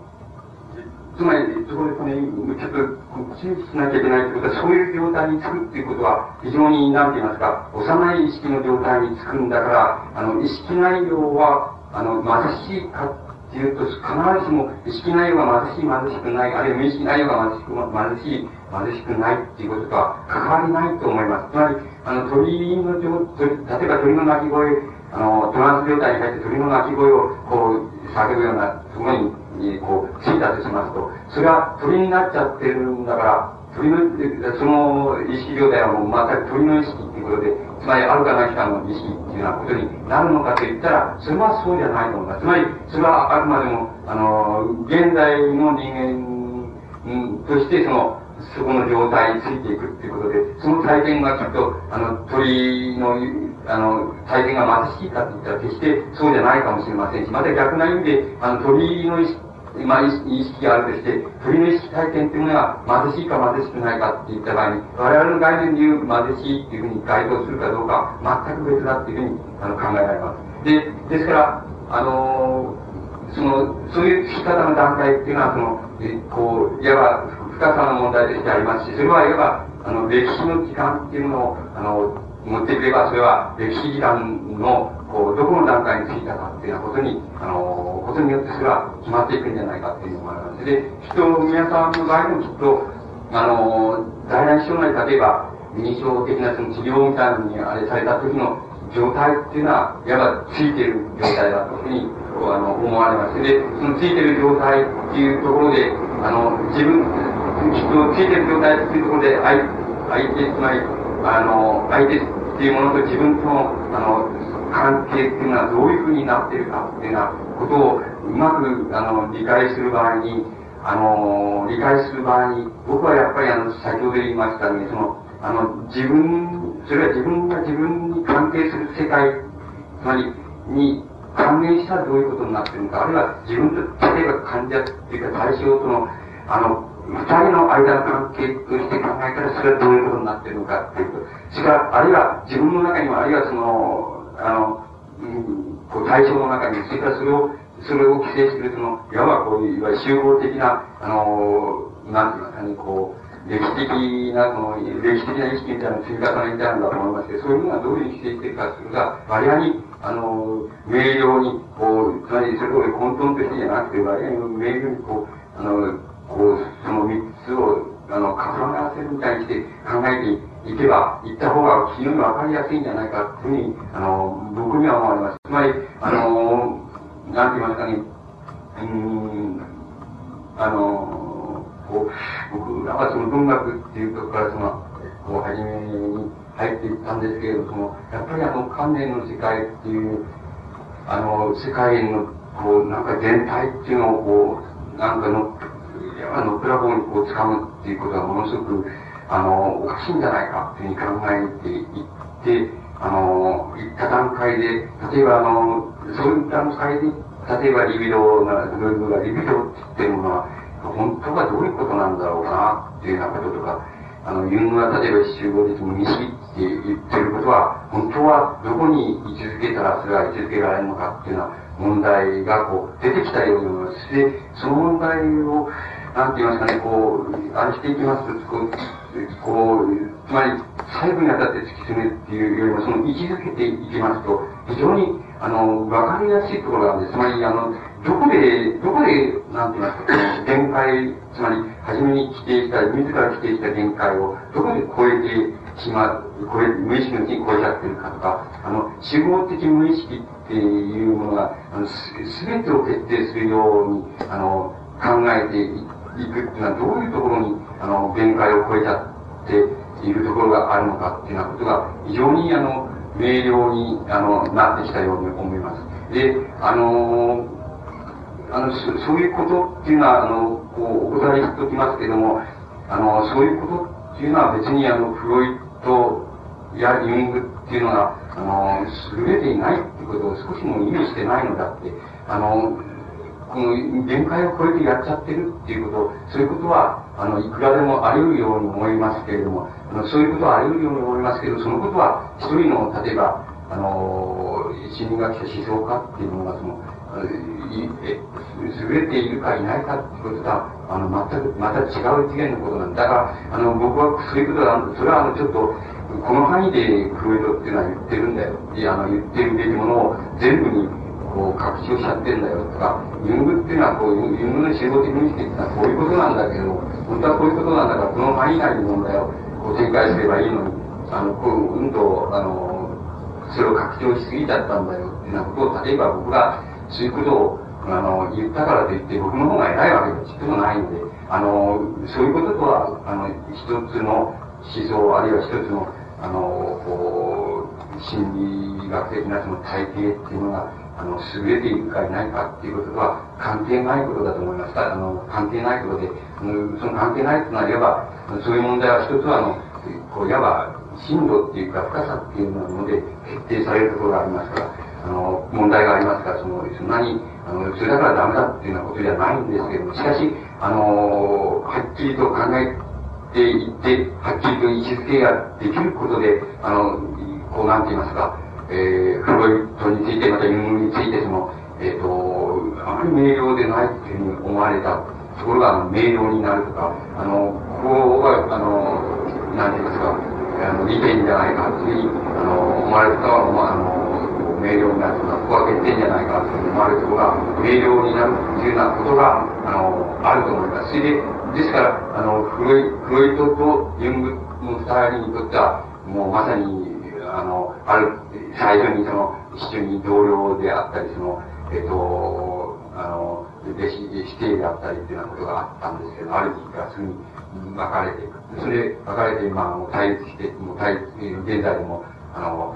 対立して、まあ、別々だっていうような形で、あの、あるわけですけども、あの、その流れがあるわけですけども、だから、だけど、どっちを選ぶかっていうのは、どっちかどっちかっていうのは、まあ、当事者にとっては非常に死活の問題なんで、これは理論的死活の問題でもあるし、その、えー、治療体系の死活の問題でもあるわけでしょうけども、別に、あの、それを死活の問題というふうに考える必要はなくて、それは、いわば、人間の観念といいますか、心の世界の領域、あるいは観念の世界の領域っていうのの、どこに位置づけられるかという、つまり両者はどこに位置づけられるかということが考えられれば、全く、あの、十分だって、またそ、そこのところで学びるっていうようなことが、非常に、あの、多いんじゃないかなっていうふうに思われます。だから、あのそういう意味合いで、その、当人たちにとっては死活の問題だということも、あの、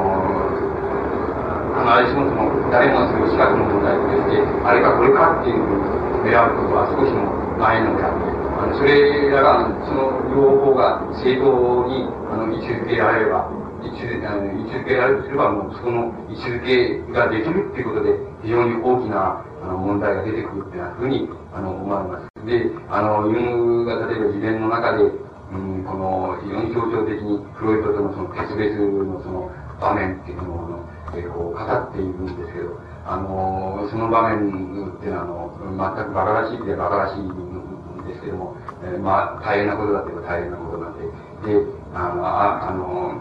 ある時そのフロイトとユングがその、一緒にこう話して、あの、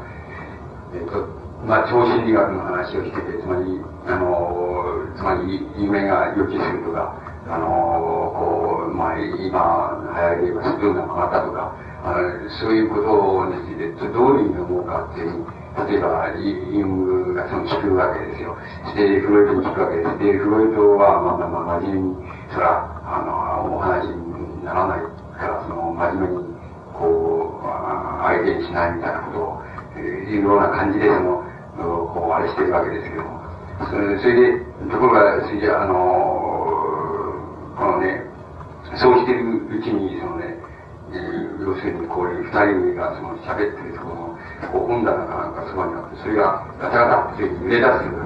けです。で、えっ、と、揺れ出して、それでユングが見て、見てごらんなさいって、これは、やっぱそのね、その、こう、超、超心理学でいう、その、その、一つのこの、この現象なんだっていうわけです。それで、それで、のそれでまあ、こう、その、ガタガタっていうふうに揺れ出して、それで二人ともびっくり、震えてもびっくりし、あの、こう、ユングもびっくりして、その、うこう、立ち上がるわけです。で、ユンがそれ、見てごらんなさい。で、これはその、えっ、ー、と、今、自分がその明日、あの、言ってたですね。そういう、そういう現象なんだっていうユングが言うわけです。で、フロイドはそんなバカがないっていう制度を一致すわけです。で、すと、あの、ユングがその、あの、そうおっしゃるけど、その、えー、その、あの、その先生をそのことをおっしゃるけれども、あの、私が予言しておきますけれども、もう少し、もうしばらく経ったら、もう一度、そういうことが起こりますっていうふうに、ユングが言うわけです。そして、あの、こう、ユングの描写によれば、その、また再び、少し経った時に、起こるわけです。で、あの、こう、ユンはそこでその、うん、なんて言いますか、そこで、例えば自分の、あの、理論っていうのを、つまり自分で、まり夢に関する理論、神話に関する理論もそうですけど、自分の理論っていうのを信確信するわけですけどね、あの、確信するわけですけども、あの、こう、フロイトの方は、全く馬鹿げた現象だっていうふうに、全く馬鹿げた現象だっていうふうに、その時に、その、いいもしいと考えるんですが、で、要するに、フロイドっていうのはそういうことがあり得るんだっていうか、そういういわば超能能力的な、そういうあれとか、夢が予知するとか、そういうことがあり得るんだっていうことを、フロイドは承認しようとしなかったっていう言い方をしてます。それから、フロイドの方は、そんな問題にもならないという、そんなことは問題にもならないというふうに、あの、その、えっと、言うわけですけども、結局それを、いわば、理論の言葉で言えば、あの、ユングは要するに、あなたのその、すべてをリビドに還元してしまう、そういう考え方っていうのは、えっ、と、私のその、つまり集合的無意識っていうのは、概念でその、あれした場合にもっとよく、あの、人々によく理解されたっていうような言い方を、あの、ユングはするわけですよ。フロイトに言わせれば、要するに、あなた、えー、要するにユングっていうのは、ユングはその、え、私が要するに、いわば、あの、人間のその中に確実にありながら、そしてしかし、表現にも社会にも、それから人にもその、あの、表され、つまり、あの、表すことができないで、それぞれの人間が抑圧している、その、なんて言いますか、リビド、つまり性の世界っていうこと、セックスの世界とリビドっていうものを、その、リビドっていうものを、それを、いわば、なんて言いますか、初めてその、その問題をその、大きくその、いわば前面に出来上がらせることによって、それは社会の常識はそれを認識するかもしれないけれども、しかしそうすることによって人間がどんなに自分自身で抑圧してきたかもしれない、そういうものにある一つの解放の形を与え、また。ある一つのその、え、解釈の方向を与えて、また治療の方向を与えたっていう、そういうふうにして、しかし、それをいわば世間的常識っていうようなものからすれば、ことさらいわば人間の中にそういうのを暴き立てることはないじゃないかって言えば、常識からこの貧縮される、そういうこと、その貧縮される、まさにそのところに、いわば自分のが人間の心の世界についてその、非常にそれをその拡大した、そういう意味合いがあるのに、ユングはそれを、いわば神話的な、あるいはその、えー、こう、類型的な、あるいはその、共用的な、その、こう、集合的無意識みたいな概念、それを、いわば、こう、なんか根こそぎその取り払ってしまった。つまり、せっかく自分が、あの、社会を成り立たせている、その、こう、常識とか偽善とかそういうものの、もっと多くのところに、なんかある人間の本質っていうのは、そういうものを取り出して、あのそれにやっぱり解放、そのエネルギーに解放のすり道をつけた、あの理解のすり道をつけていた、そういう問題はまさに、あの、こういうのが、その、また集合的無意識っていう、いわば神話的概念っていうのをね、潰してしまったんですよ。広大化してしまったんだっていう、そういうところはそういうふうに話しています。で、あの、なんか、そういうことの中で、少なくともユングにとっては、あのそのきっかけで、この決別のきっかけとして、あの、あったその体験としてね、非常に大きく、あの、描いて考えてるのは今言いましたように、大英のそういう話をしてる時、なんか、ガタガタ音がして爆発音がして、ガタガタこういうの揺れたっていう。それで、えそれはまさに超、超能力的に、その、そういうあれですね、起こったっていう、えー、言うが言うんだけども、フロイトはそれを証明しない。そこが非常に別々の、その、あの、その、大きなきっかけだったっていうようなことをユングは、の、そういうふうにあの言っているし、まあそう考えているわけで、確かにその時、えー、あの、ガタガタになったのかどうかっていうのは誰にもわか誰にしかわからないわけですけども、しかし、あの、その時、ガタガタなったっていうのは、この自分の幻聴である、だけの幻聴であったか、どうか、それはわからないんですけども、あの、それはちょっと確かめようがないですけども、その、しかし、そういう、そういうことがあって、二人ともゆっくり立ち上がったってことは確かで、だから、フロイドもその時、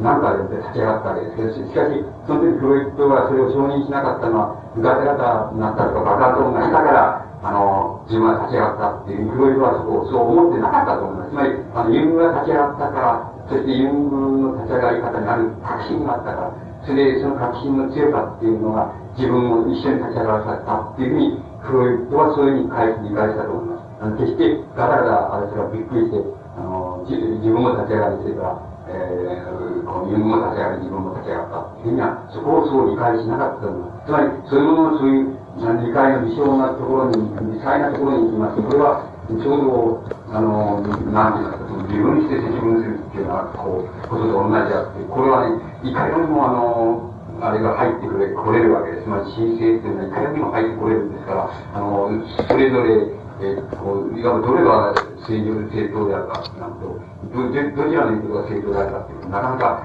あの、決定することはできないんですけども、ユングはそういうことを信じていたから、信じてた通りになっただろうっていう思ったでしょうし、フロイトの方がバカなこと、バカ、そんなバカなことないよっていう。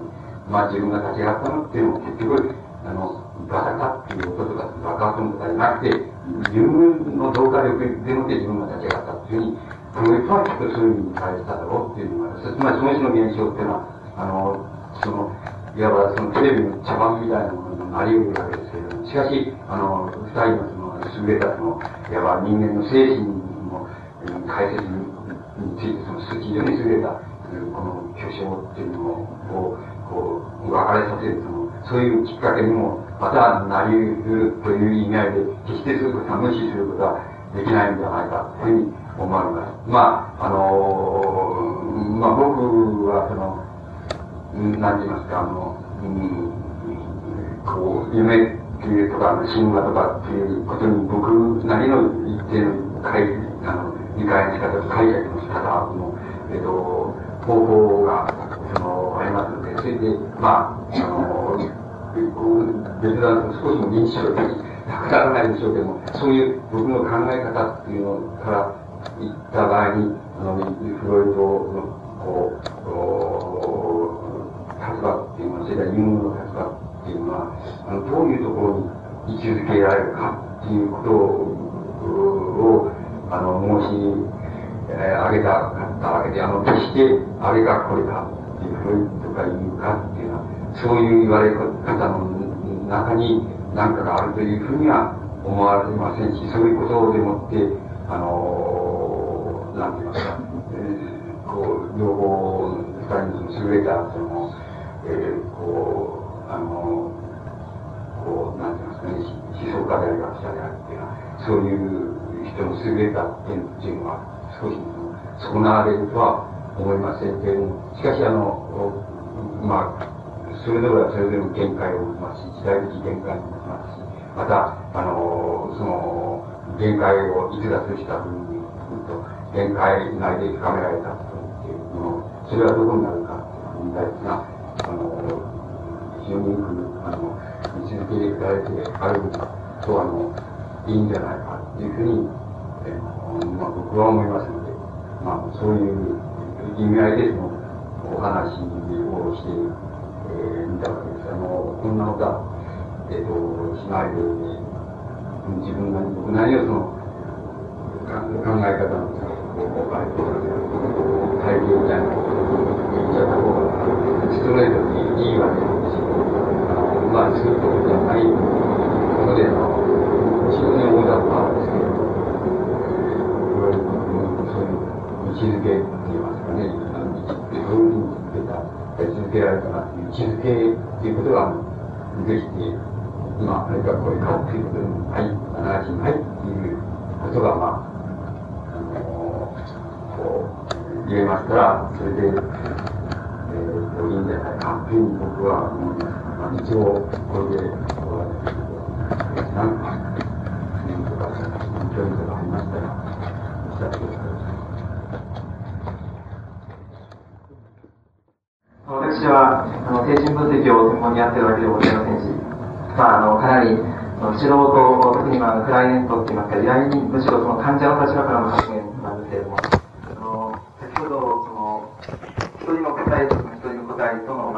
えー、という、まあ、関連の働きと、それからその共同性へのその橋渡しの問題として神話という問題を考えないと思いま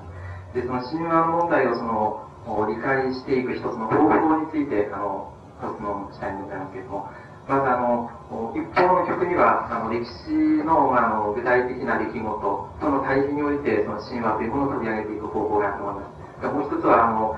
その一人一人の個体のその学習過程と申しますか、その認識のプロセスと申しますか、そういうものをその重要視して、まあ、分析していく方法があると。おそらく前者は、まあ、私はよくそれも知りませんけども、多文化人類学でありますとか、民族学でありますとか、の方法でございましょうし、後者はその主にその発達心理学だとか心理学の中の方法だと思います。吉本さんの場合にはその方法の上でもかなりその一面性を指摘されてできればその両方を総括する認識の相対性を手に入れるようなそういうその方法を提示しておられると思うんですその場合にはあの我々吉本さんの方法で非常にこう難しくてわからないのはその時間というものとそれから空間というものと捉え方それはいわゆる自然の時間でもないかぶってその完全な内的な時間でもないそういう吉本さんのなんか非常にこう独特な時間と空間の捉え方しかもその材料軸の考え方があると思うんですでその辺の方法についてはもう我々でも分かるような言い方でもってお話をお伺いしたいというのがまず第一点でございます。で、第2点は、その、そうしたいわゆる神話の過程に、神話の内容に現れた、極めてその日本的な問題と申しますか、まあ、先ほど、まあ、宮沢賢治の問題が出てまいりましたけれども、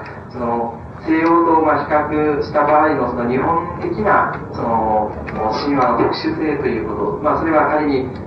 その神話の中に潜むこう自然観だというふうに考えますと、例えばあの吉本さんがよく言われます浄土教の問題、あるいはあの江戸時代の国学の自然思想とか、あるいはまあその明治以降のいろんな自然思想があると思いますが、その人間の観念というものの最も徹底のその自然と結びつけてしまう。つまりまあ、なんていうんですか、自然の人間観の最も抽象度の高い部分。で、それが仮のその、仮に人間のその、まあ、日本人のその特殊性だといたしますと、そのような、こう、特殊性というものの具体的な意味合いと申しますか、その点について、もうちょっと深くお話を伺います。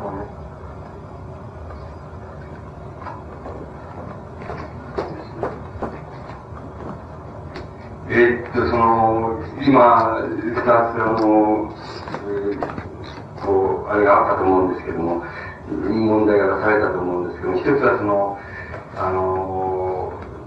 なんて言いますか、あの、時間、そういう、あの、時間と空間の考え方っていうことなんですけども、あの、一般的に、えっと、僕らが考えていて、その、えっと、ここはちょっと、なんて言いますかね、あの、不明瞭なんです区別あの、明瞭にしなきゃいけないんじゃないかなっていう考えしたことは、あのね、えっとね、いわば、こうなんです。あの、すべての時間と空間についての考え方っていうのは、あの、大雑把に言ってしまうと、あの、自然、自然の時間と自然の空間っていう考え方あですね。つまり、あの、1日が24時間っていうふうに測れる、そういう時間の考え方、それから、この何メートル四方のあれがあるとか、いう、あの、うん、こう、広場があるみたいな、そういう感意味の、つまり自然の時間と空間っていう考え方で、それにまあ、それなりに尺度っていうのがあるわけで、そういう、そういう考え方とね、それから、あの、もう一つの考え方は、えっと、意識、意識の時間っていう考え方。あの、意識の時間っていう考え方は、あの、こう、なんて言いますか、あの、例えば、えっ、ー、と、非常に、あの、疲れている、例えば、疲れているときには、あの、1時間なら1時間っていう時間が、ものすごく、あの、意識としては非常に長く感じられる。で、あるいは、非常に何かに、あの、熱中しているとか、あるいは好ましい状態にあったの、意識の状態にあったときには、もう、あっという間に2時間も3時間も過ぎてしまった。そうすると、その時間帯っていうのは必ずしもあの、自然の時間の1時間、2時間っていうことと関わりない、あの、長短、あれ、流れ方っていうことがあるわけです。それを、まあ、あの、意識、あの、意識の流れる時間性っていうふうに考えますと、あの、どうしても還元すると、その二つに、えこう、考えられるわけですけども、考えられているわけですけども、あの、僕だから、あの、えっと、表現、あの、表現的時間っていうの表現的時間っていうのは、その両方とも全く違うんだ。で、表現的時間っていうのを、あの、考え、考え方をその一つ入れなければいけないのではないかっていうふうなことで、表現的時間と表現的空間っていうふうにな、あの、あの、考え方っていうのを、あの、したと思います。それは表現的っていう言葉を対照的って言ってもいいんですけど、対照的時間っていうふうに、あの、言い方をしてもいいんですけれども、それはあの、表現、言葉で表現しても、行為で表現しても同じなんですけども、言葉をより行為を並べる時間っていうのは、あの、えっ、ー、と、必ずしも、あの、意識の時間とも違うし、それから同じでないし、それから自然時間とも同じでない。それは、あの、もともとは文学っていうことから導き出されて、文学作品の読む場合に、例えば、あの、その、なんて言いますかね、えっ、と、一つの、その、例えば、一冊の本になる、本になるような、その、こう、長編小説っていうのがあるとして、その長編小説がたった一日の出来事だったっていうようなこともあるわけです。ことで、あの、こともありますし、で、一日の出来事なのに、それを、例えば、あの、読むという立場からそれをこう辿っていったら、言っては、あの、もう、無我夢中になってずっとして、こう、終わりまで、こう、読んでしまった。そしたら、非常に時間体験って大変な体験をしたように思うんだけど、それは、あの、小説として一日の出来事だったっていうようなこともありますし、逆に、えー、例えば、あの、こう、おばあさんの女の一生みたいな、こう、作品を見ますと、あの、まあ、いまあ、一冊の本には違いませんけど、一冊の本の長さの中で、まさにその、それをこう読んでいきますと、その世界に入ってきますと、あの、なんかやっぱり一人の、あの、こう、えー、あの、一人の女性がその、なんか、こう、こう、精神的な結婚しして、えー、主婦になる、子供を産むみたいなことをしながらでも置いていく、そういうまさに女の一生っていうのは、その時間が、まあ、一冊の本を読む中でその、まさにその時間を、こう、体験してるっていうのは、体験の仕方っていうのは、まあ、文学作品みたいなのを見ますと、非常によく、あの、体験されるわけです。で、その場合体験される、あの、時間性、それからまあ空間性に言ってるんですけど、そういうものは、あの、決して意識意識にこういう流れる時間性なければ自然の時間性。それで、また一種独特の表現的な時間っていうふうに言えば、言うより仕方がないっていうのは、そういう時間だっていうふうに、あの、こういう、あの、考えられるわけです。それからまた、それを、それをその、その時間の流れを、その表現的時間の流れを、その、あの、こうなんて言いますかね、あの、決定しているのは、いわば、あの、ある概念、ある概念と概念がこちら側にあって、そして、その、その概念に相当する言葉の表現が向こう側にあって、言葉と概念の間で考えられるその空間性というのが、まさに、あの、その作品な作品のその空間というのを決定していくだろう。そういう一つの、また、あの、意識とも違う、自然時間というか、そういう時間っていうものを、その、想定しなきゃいけないっていうふうな、ふうに考えて、そういうものを基軸に入れていくっていうようなことだと思います。それで、その時間性っていう、まあ、例えばね、あの、こうなわけです。あの、例えばその、こうメランコリーっていう状態があって、そのメランコリーっていう状態、この病気の状態でもその、異常っていうような状態でもいいですけど、そのこう、こうメランコリーっていうものの本質っていうのを、例えば、あのこう、考えていった場合に、こう、考えやすい考え方っていうのは、例えばね、それをね、表現的にね、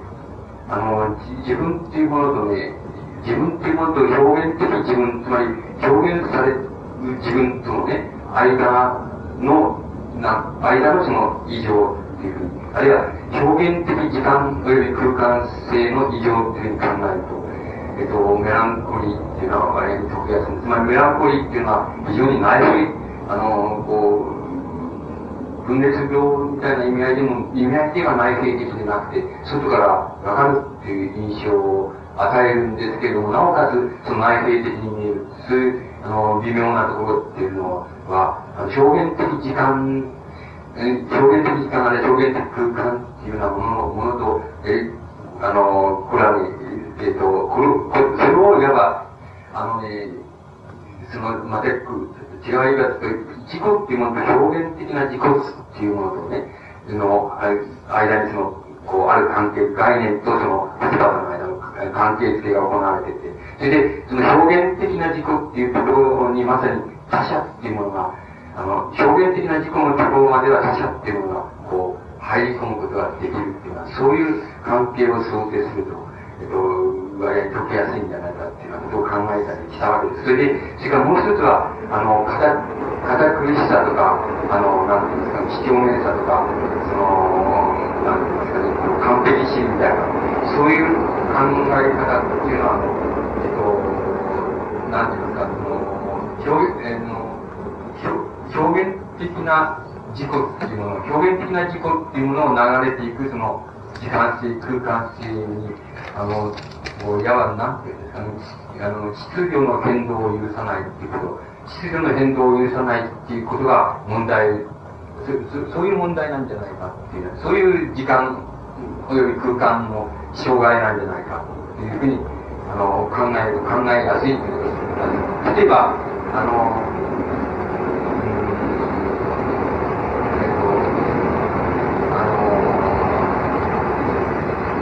例えば私私はバカだっていう表現と、バカだ私はっていう表現と、まず意味性としては変わりがないっていうことは、数量ならば非常によくわかる。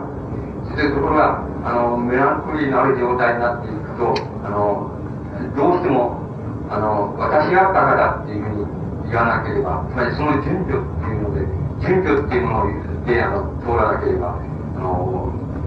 つまりどうしても承認しがたいっていうこと。つまり、あの、こう、バカだ私がって言っても、意味構成は同じなんだ。っていう、あの、意味としては同じなんだから、バカだ私っていう言い方もできるんだっていう、そういう可能性っていうのが非常に閉ざされていて、これは自我の可能性とか、意識のあの、自己意識の可能性が閉ざされてるってことじゃなくて、表現的な、表現された自己って言いますか、そこでの、あの、可能性が閉ざされてるっていうことで、あの、そのために必ず絶対にその、私はバカだっていう言い方に、あの、腰をする。あるいは、あの、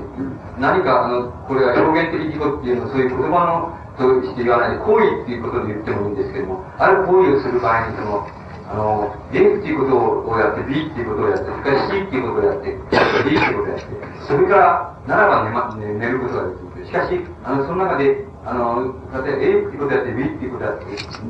C っていうことをやらない、抜かして、あの、ある場合抜かさざるを得ないことがあるわけです。抜かして、あの、D に飛んで、E に飛んで、それで眠るってことは絶対にできない。で、だから寝る前に絶対に A、B、C、D をその順序でやらなければ寝れないっていうような例えば、不眠症っていうのがあるとすれば、あの、それは、いや、その、こう、行為によるその表現ですけど、その場合が、表現においてその順序性っていうのは絶対に更新されるで、この問題が、あの、A の次 B っていうのは、そういういわば、こう、あの、流れを、その絶対に固執するっていうことだと思います。それから、あの、もう一つ、例えば、几帳面とか完璧さ、達成、完璧主義って言いますか、几帳面さっていうと、つまり、もう、あの、例えばその、計算をしたって何したって、その、例えば、この、あの会計をしたって10円、例えば10円違っちゃってで、あの、10円違っちゃったら、その、10円違っちゃうのは、その、こう、今日きちんと会うまでは、その、絶対にやめない。時間がどんなかかってもやめないっていうか、そういう、そういう完璧主義みたいなあるとすれば、その、あのー、まあ、ごく普通の人、普通の人でもそうしないかどうかしませんけど、僕ならば、ちょっとここから、こう、地面自分を出してきたという、出しちゃって、まあ、まあ、すぐにはしませんけど、多少何回かこう、計算して合わない。で、しょうがないじゃないですか。自分の、それで、ついつま合わせたということを、あの、大なり小なりどっかで、あの、つまり、ある、ある段階ではやるわけですけど、その夜が明けようが、そのね、明日になろう。とにかく10年違って絶対にやり直す。いつまでやめない。それで、どうしても10円合うまでは、絶対にやめない。そういう、いわば、あの、完璧性への固執っていうのがあるとすれば、それもまた、あの、いわば、あの、なんて言いますか、あの、えー、こう、A の次には B をやる、B の次には C をやる。B と C を反対にやったって、あるいは C がそこで抜けてたって、あの、最後まで行けば、あの、いい、いいじゃないかと。で、その抜ける抜けないっていうことは、その状況の問題があって、あの、ある場合にその突発的なことが起これば、あの、えー、その C なら C の項目が抜けてしまう。で、あの、ある場合に、どっか、例えば10円がそこら辺転がってんだけれども、隠れて分かんなかったら、いくら合わせたってそれは10円は絶対に合うわけがないわけです。あの、そこのところで、いわば、他の可能性っていうのはもし考えられるとすれば、あの、他の可能性が考えられるとすれば、そこで、あの、ある程度、その、合わせて10円合わなかったとすれば、それはやめやめてしまうわけ。あの、やめてしまうか、あの、今度はやめてその辺りを探して、あの、どっかに残ってないかっていう探してもなおダメだったら、まあ、とにかく自分を、その、補っておこうじゃないかていうような、そういうやり方を、まあ、どこかで人間っていうのはすると思うんですけど、もしその、あの、完璧性に固執でね、まあ、メランコリーっていうのを一つの形で、その、絶対に完璧性に固執する人がいるとしたら、あの、その人は、あの、あ明日がき、明後日がきっていうようなことがあっても、やっぱり10円合わなければそれをやるっていう。で、他の可能性は考えられない。つまり10円どっかで起こったんじゃないかとか、どっかで誰かが、あの、あれしたんじゃないかとか、そういう可能性は考えられないで、その、もっぱら計算に集中すると。で、計算に集中するエネルギーと時間っていうのが、仮に、あの、なんていうんですか、10円を、あの、10円を、補うか補わないか、あるいは10円どうしても足りないというふうに他にこう訴えることによってそれを承認させるということよりもはるかにあの、いわば多くの、なんて言いますか、あれを、労力を、がかかったとしても、10円合わなければそうなるっていう。それが、例えば、そういう順序性への補修っていうのも、そういうようなもの完璧性への補修っていうものが、いわば極度になされるっていう場合に、それはどういうふうに理解したらいいかっていうと、やっぱりあの表現的自己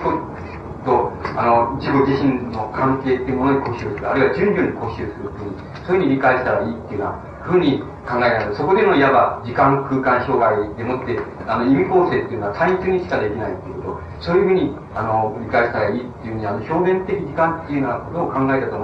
います。つまり、あの、それで表現的時間っていうのの、まあ、いいですよ、どうですよ、いずれにせよ、こう、基本的に徹底してるのは、あの、自分の自分に対する関係の空間性っていうもの、それから関係的な空間性っていうもの、あるいは自分の自分に対する理解、つまり自分が自分をどう理解する、自己理解するかっていう、その理解性、えー、の時間っていうもの、そういう時間っていうものは、いわば基本的にそういうあの時間性、空間性の基本性を決定するだろうっていうふうに考えたと思います。あの、そういうところから出てくるあの問題っていうのは、まあ、文学から出てきたわけですけども、あの、えっと、いろんなことを説明するに、あの、いい、いい場合があるような気がします。少なくとも、あの、他のことにわたらない文学の、あの、作品についての理解っていうことでしたら、どうしてもあの表現的時間っていう、表現的空間っていうのは、あの、それによって構成される意味、あの、それから、い、まあ、余韻っていうのは、あの、そういうようなものをそう考える仕方がないっていうことが、あの、言えると思います。そういう時間と空間と設定する仕方がないっていうことになると思います。それから、あの、このね、神話っていうものの理解の仕方っていうのは、まあ、あの、様々な解釈の仕方があるわけです。例えば、例えばフロイトなんかでも、ユングでも、ある意味でも同じだと思うんですけどね、あの、一人の個人の、つまり、えー、タイの時代からその、今、海外に出て、それで、あの、こう、乳幼児期からこう成長している青年期になるっていう、そういう、あの、え個人のいわば成、心の成長の歴史、つまりこれは肉体の成長の歴史と伴うわけですけども、そういう成長の歴史っていうものを、あの、いわば歴史におけるその人間のせあの存在の仕方の、あの、こう、あの、発展の仕方っていうの、仕方っていうのを、類推しているところがあるわけです。つまり、だから、あの、個人におけるその乳幼児っていうものは、あの、つまり歴史の中の人間っていうことで言えば、未開人なら未開人の心の世界っていうものと、あの、対応させられているわけです。ですから、あの、これは無意識のうにも対応させられているわけです。だから、あの、個人の乳幼児の心の歴史っていうのをどこから解いていくのかっていった場合に、様々な兆候から解いていくということが、一つ、生き方としてあるわけでしょう。つまり、あの、夢の分析とか、あの、こう、あの、問診とか連想とか、そういうようなことで、あの、そういうことで決定して面がある。もう一つの類推の仕方としては、明らかにあの、歴史の中での人間、歴史ということで、未開人の心の世界っていうのはこうじゃないかと、行いの世界っていうのもこうじゃないかそういうところと、あの、類推して、あの、いるところがあると思います。こういう類推の仕方っていうのがあると思います。で、これは、あの、この、この類推の仕方っていうのは、非常によくあの、類推が効くので、あの、大変わかりやすい、あの、大変いいところがあるんですけど、だけど未開人と乳幼児、あの、個人の乳幼児と明らかに違うところは、あの未開人っていうのは、その歴史的な、あの、未開社会の、あの、中では未開人っていうのは完成された心なんです。いつでも完成された心なんです。ところが、乳幼児っていうのは、あの、しても完成された心じゃないんで、家庭的な心なんです。つまり、過渡期の心なんで、あの、どっかに、あの、だんだん完成されていくっていうところなんです。ところが、未開人っていうのは確かに乳幼児と対象すると、あの、非常にわかりやすい、あの、こう、いわば類類似が効くところがあるんですけども、あの未開人っていうのはそれ自体がもう、大人って言いますか、それ自体が、その成熟した、あるいは完成した、その時代には完成された、あの、心の世界を持ってたわけだって。乳幼児期っていうのはそうじゃなくて、あの、完成された心の世界じゃなくて、まさに成長する、あの、一人の個人でも成長する、ある時期の心の世界なんで、あの、そういう意味ではこの類推っていうのは本当は成り立たないっていうのは、つまり、あの、時間の、あの、つまり、えー、時間が飛んでいる、歴史的な時間っていうのが飛んでいるその変化っていうのは、やっぱり、あの、考えに入れないと、全くあの、類似で同じだよっていうふうには、あの、類推は効かないっていうことがあると思います。あの、そういう、あの、神話の理解の仕方っていうのは、そういう理解の仕方とか、いわば、文化人類学みたいな、あるいはもっと、あれして、あの、うん、考古学みたいなもの、それから、いわば風俗、習慣、あるいは文学の表現みたいなものとして残っているもので、あの、比較的、つまり民謡みたいなもの、あの、俗用みたいなもの、そういうものは比較的時代のあの変化っていうのは、あの、あんまり受けないのですが、受けないで、ずらっとた地層でもって、一番そこの方の層で、あの、長い歴史の時間をこう耐えてくるところがあります。あの、えっと、いわゆる芸術的な芸術みたいなものはもう、すぐに10年も経ってるうちにすぐに、あの、様式が変わってしまったりするわけですけれども、あの、民謡とか、民族製品、民族品とか、そういうようなものっていうのは、割合に時間の淘汰に変えて起きたあれもあります。昔話みたいなもの、伝承みたいなのが、そういう時間の淘汰にこう、耐えてきたものがあります。ですから、そういうものを元にして、あるいはそういうものにまつわるその具体的な器物とか、えー土の中から発掘されている石とか、そういうものからこう組み立てまして、あの、神話の世界というものを類推するっていうような仕方ってなります。もちろん風俗習慣、例えば祭りの行事みたいなものから、あの、神話を類推して、あの、神話の構造をこう明らかにしていくそういうあの仕方っていうのもあるわけです。で、あの、えっ、と、僕らは、あの、何も、あの、つまり、えっ、と、具体的な、その、つまり、なんて言いますか、例えば日本の神話だ神話について、具体的な分析っていうのを、えー、うんと部分的には、つまり断片的にしたことはありますけども、あの、あの、なんて言いますか、それ自体を、それ自体で本格的にやったことはないんですけども、ただ、僕らの考え方の非常に原理、原理原則になっていることは、非常に、あの、簡単なことなんです。簡単なことっていうのは、どういうことかって言いますと、それは、あの、ある一つの、どこの種族あるいは民族の神話というわけです。あの、ある一つの神話っていうものが、あの、その種族が、あの、もう辿ってきた、その種族が、あの、持ってきた、あの、先ほどのあれから言いますつまり、共同の、あの、観念っていうことなんですけど、あの、保持してきた共同の観念っていうものですね、共同の観念に、その、ある種、あの、種族の神話っていうものが、あの、こういわば、その種族の共同の観念っていうものと、つまり抵触するところ、つまり、こう、いわば、あの、こう、接触するところ、接点っていうようなものがあったとすれば、あの、その接点にある、その、物語っていうようなものが、つまり、物語っていうのは、まあ、神話の物語ですけど、物語っていうのが、どんなに行動向けな物語であっても、そこには、あの、いわゆる、えっと、実在性はなくても、あの、真実性があるっていうか、つまり、あの、確かめるって言いますかね、あの、こう、明らかにすべき、していくに値する、あの、えっと、非常に重要なポイントがあるという考え方です。ですから、逆に言いますと、どんなに、例えば、ある神話の記述がですね、例えば、えっ、と、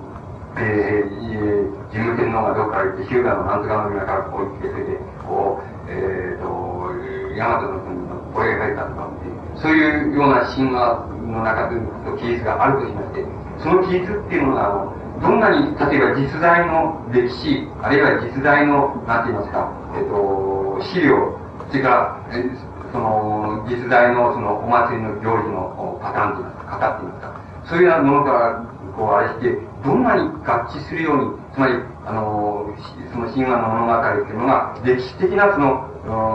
あれと、どんなに合致するように、例えば見えても、それが、我々、現在でも、つまり、あの、保持されて、つまり、あの、痕跡でも保持されているだろう、つまり、共同の観念っていうのは、共同な観念っていうようなものと、何らその、抵触するところがないというふうに、つまり、ここだというふうに思われる、そういう抵触する箇所がないとしたら、それがどんなに実在の記述のように思われても、その記述は、信じてはならない。つまりその記述のところには、あまり大した意味はないっていうふうに理解すべきだろうっていうことは、原理的には、えっ、ー、と、原理的な考え方としてはそういう考え方があるわけです。ですから、そういう考え方で神話っていうものは、あの、神話的な記述っていうのは、まあ、日本で言えばその古事とか、日本哲学っていうのはそうですけど、そういうものの記述を読んで、あの、行きましたときに、あの、明らかにそこは、あの、物語としては根拠向けなことなんだけど、つまり、何ら実在的根拠がないように見えても、根拠向けな物語なんだけれども、なんかそこに真実性、あの、あの、つまり、新、こう、種族、あるいはその民族でもいいですけど、そういうものの、あの、こう、共同の観念がそこに非常にリアルに、こう、その記述に、こう、なんて言いますか、接触しているっていうふうに思われる時には、そこの物語がどんなに行動を向けても、そこには相当重要な事実が、あの、ことが、あの、含まれてるはずだから、そこはやっぱり大きく問題しなければならないっていう考え方があるし、ままた逆に非常に歴史的なキリスト、こうなんか地続きになって、いかにもあれあるあったらしいようにあの描かれていても、あのそれそれがいわばあの種族、あるいは民族っていうのは保持しているそのいわば共通のあの観念っていうものですけど、これはなかなかあのこれはユングの言う通りで、なかなかこれはね、そんなに簡単に変化しないものなんです。だから、そういうものと何ら抵触すると、つまり触れるところが相触れるところがないとしたら、どんなにもっともらしい歴史技術のように見えても、それはあんまり問題にすることはできないということあの、そういう原則は、あの、原理、原則っていうのは、あの、僕らは持っているよりも、それを、あの、具体的に、こう、あの、神話の理解に、あの、適応したっていうことは、僕は少ししかないので、部分的にしか、あの、ないもんですからね、あの、あんまりあれを言えないです。例えば、あの、でもね、例えばこう、非常に共通なあれで言います、の、つまりどこの国の神話でもあるだろうって思われることを一つ言いますので、例えば、えっと、その、神話の中に、えっと、大月姫っていうのが出てくるんですよ、日本人は。それはあの、あの、大月姫、えっと、が、その死ぬとね、あの、死ぬとその、腐った体のね、その、部分分から、例えば、麦、麦のね、えー、あれが出てきたとか、つまり穀物の何が出てきたとかそういうあの、体が返した、そこからなんか、あの、出てきたのが、麦であるとか、泡であるとかっていう、そういう比喩っていうのは、例えば、あの、あります。あの、日本の神話の中にあります。日本の神話だけじゃなくて、こう、あの、多少違いますけどね、あの、そういう、あれっていうのは、相当なところにあるあると思います。相当なところの神話にもみんなあると思います。で、あの、そういう場合には、あの、これ、あの他のは別に、そそこのところはやっぱり相当真実性っていうのを見ないといけないっていう、なるわけつまり、物語としては相当向けなんです。つまり、あの、大月神が死んで、その、体が腐敗していったら、その、なんか、足のとこから何が、こう、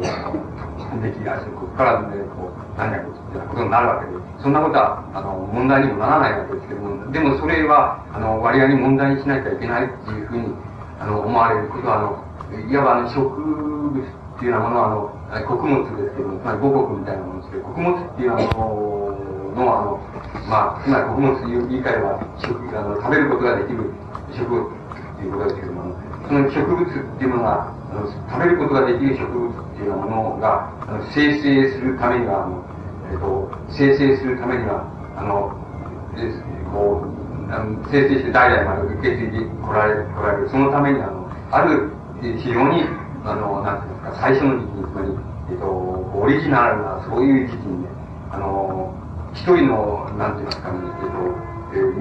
民族なり、部族なりの、あの、こう、一人の神様みたいなもの、つまり、あの、神様みたいなものが、その、あの、殺される、あるいは、あの、一人の、えー、そういう人間を殺すっていうこと。つまり、一人のその部族あるいは民族の神である神様っていうのは、あの殺されるあるいは殺すっていうであのそういうことによってしかあの食用となるその食物が芽生えてまたあのそれを変えてるっていうことが繰り返すっていうようなふうにあのそういうふうにな植物が生まれることができないいうのはそういう観念っていうものは割合に重要な観念だっていうふうになるわけなんでなぜなぜ重要な観念かって言いますとあのそれが例えばあの、今、今、例えば現存するその、まあ、日本の祭りな祭りみたいなのを考えても、あの、その場合に、あの、こう、人、えっと、人間を、あの、人間を、あの、実生、人間を本実際に殺して、つまり、殺してしまうっていうようなことじゃなくて、例えば、その代わりに、備え物を、あの、人間のどっかを、その、頭を象徴するとか、体を象徴するとか、そういう、あの、象徴となるような、なんか、え食物を作ったり、もっと前だったらなんか、動物みたいなところしてその備えたりっていうのは、そういうようなことをすることによって、あの、例えば穀物が代々と育つようにっていうのは、そういう形の祭りっていうのは、現在でも例えば、あの、存在しますから、つまり、あの、そういう形の祭りっていうのは存在しますから、あの、それは、神話の中では非常に高等無形な物語であるかのようだけれども、その、あの、それをいわば、あの、それがずっと変遷してして、今でも例えば、あの、みんなが行う、その、どこか行けば行う、地域地域で行っている、その共同に行っている、その、行事の中に、そういうものがあるとすれば、あの、あるとすれば、それは、あの、そういう神話の高等無形な物語っていうのは非常に大きな意味を持ってるんだっていうふうに理解しなければいけないっていうようなこと、例えばそういうことが一例である。例えば、日本の神話でもって非常に基本的にあれを決定しているのは、例えば、先ほどもちょっと出ましたけれども、あの、アマテラス大神っていうのが、こう女の神様がこう、天上を支配して、それからその弟の佐野の御事っていうのが、その、いわば、こう、葛藤し対立したり、あるいは、性的なこの関係を結んだりということがあるわけですけど、いろいろあるわけです。それが追放されて、あの、地上の世界を、例えば、出雲の国に来て、その、地上の世界を治めたみたいな、ふうな神話があるとすれば、あの、姉っていうのは、姉がその、天上を支配し、弟が、あの、その兄弟、男の兄弟が地上あのを治める。あるいは、姉が、その、信仰を司り、その兄弟が、その、いわば政治的な、あの、あれを、あの、あの支配っていうものを握るっていうのは、そういう形っていうのは、これは割合に、あの、基本的なことだから、あの、だから、そこのアマテラス大神と佐野のことに関するその物語がどんなに高等無形に見ようと、その二人の間の葛藤みたいなのがどんなにあの高等無形に見ようと、そこではあの非常に大きな意味合いがあるというふうに、あの考えなければいけないというようなことがある。例えば、それは、えっ、ー、と、江戸時代になって、皆さんそういうことはご存知でしょうけど、その、例えば、女の人が、その、なんて言いますか、精子が嫌になっちゃったっていうのは、ね、嫌い、嫌になっちゃって、あの、自演した、離婚したい場合には、その、えっと、あんまり、その、離婚の請求っていうのはあんまりできないんです。だから、あの、鎌倉に東京っていうのがあって、その、そこへその、駆け込みをするで、駆け込みをしてそこの寺へもう入っちゃったら、ちょっともういいんだっていうの。で、そこが、あの、ところが、それだけ、それだけあの、女性の、例えば、江戸時代の女性のその、なんて言いますか、あの、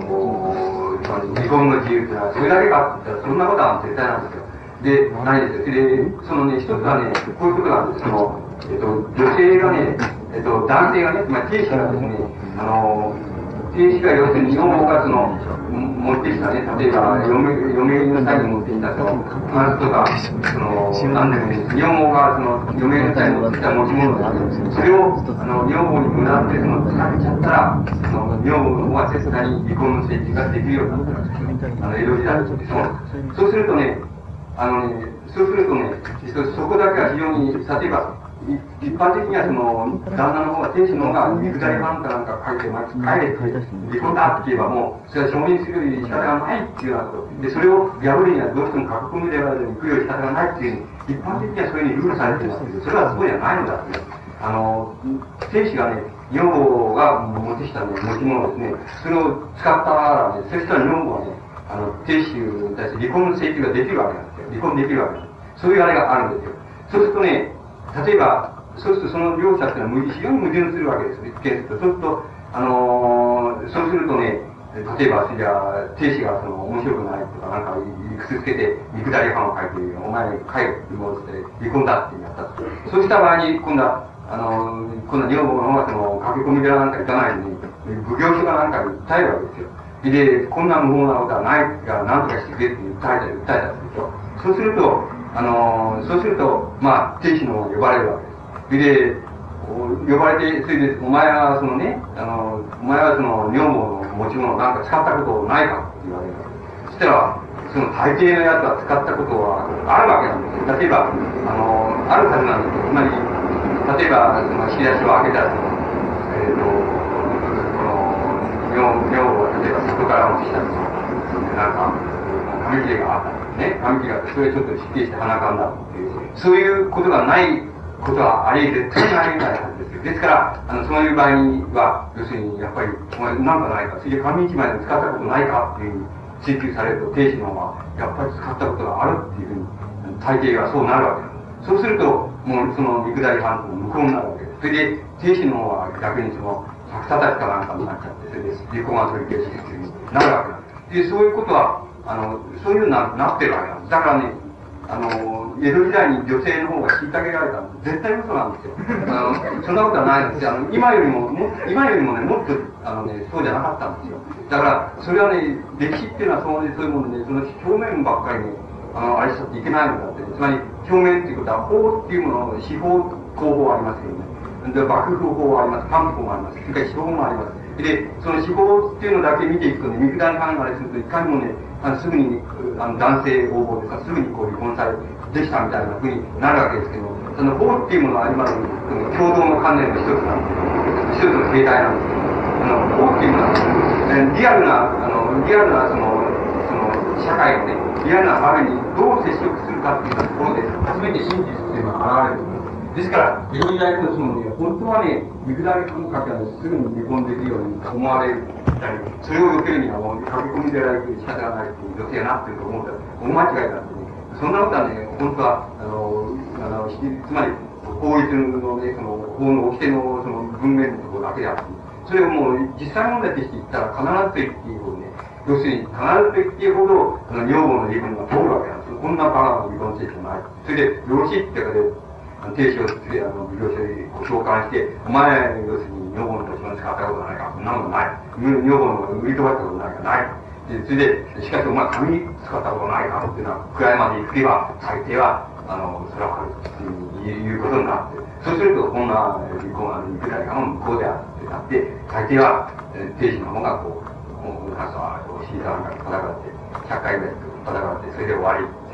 そういうふうになるわけです。つまり、あの、そういう場になぜ、それで、なぜそういうふうに女房の持ち物を、あの、例えば本家から持ってき、実家から持ってきた、嫁に持ってきたそれを使った紙一枚というのも、それは、その離婚のあれになるっていう、どどうしてなってるかって、それは先ほどの、そのアマテラスとその、三のあれじゃないけど、つまり、あの、母系性っていうのを、あれ、母系性っていうのを日本の、いわば、社会の資源が始めるところになった、その母系性、あるいは母系性社会の名残っていうのが、江戸時代においてもなおかつあったからだっていうことになります。つまり、それはいわば、養分のうちの一枚使ったって、もう、百叩きだろっていうような感じに、あの、もし訴えてられたりしたらっていう、あの、必ず男性の方が不利になるっていう。ちゃんとなっているのは、いわば母権性の名残っていうふうに理解すれば、それは理解することができるわけです。そこでもって、やっぱり、あの、法っていうものが、あの、世界で司法っていうのが、例えば、その、いわば神話的な、あの、革新というものとして繋がっていく、そういう、あの、こうそこのところに真実っていうのがあるっていうのは、そういうものが、そこに、あの、あり得るわけです。で、これ、あの、女性が虐げられた、なったのは、やっぱり近代以降であってね、つまり明治時代以降そういうふうになって、なっちゃったわけなんですよ。そういう、ふうになっちゃって。それで、なっちゃってるわけだけど、そう、そうかそうかっていうのを思ったら、ちょっと大間違いだって、今だって、あの、わかんないですからね、そういうことは。その、なんか、みんな損した損したっていう、その男のが思ってるかもしれない。あの、それはわからないですからね。そういうことはね、本当に、あの、つまり、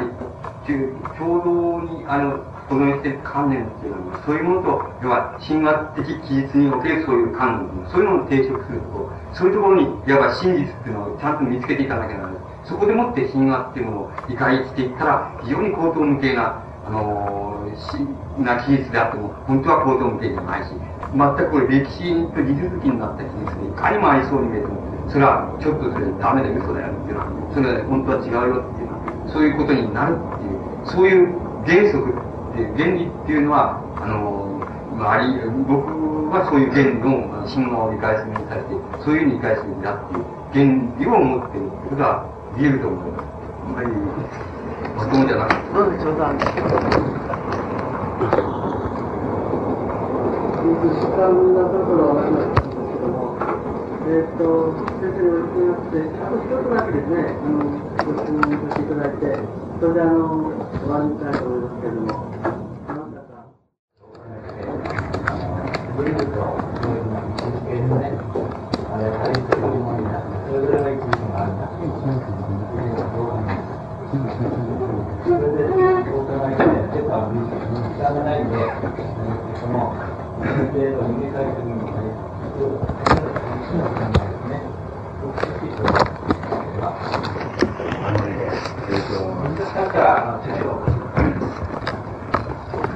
えっとあの僕あの先ほど言いました典型的な夢の例この橋の夢なんかもそうですけどそれからあの試験に起こったっていうような夢っていうのも割合どこの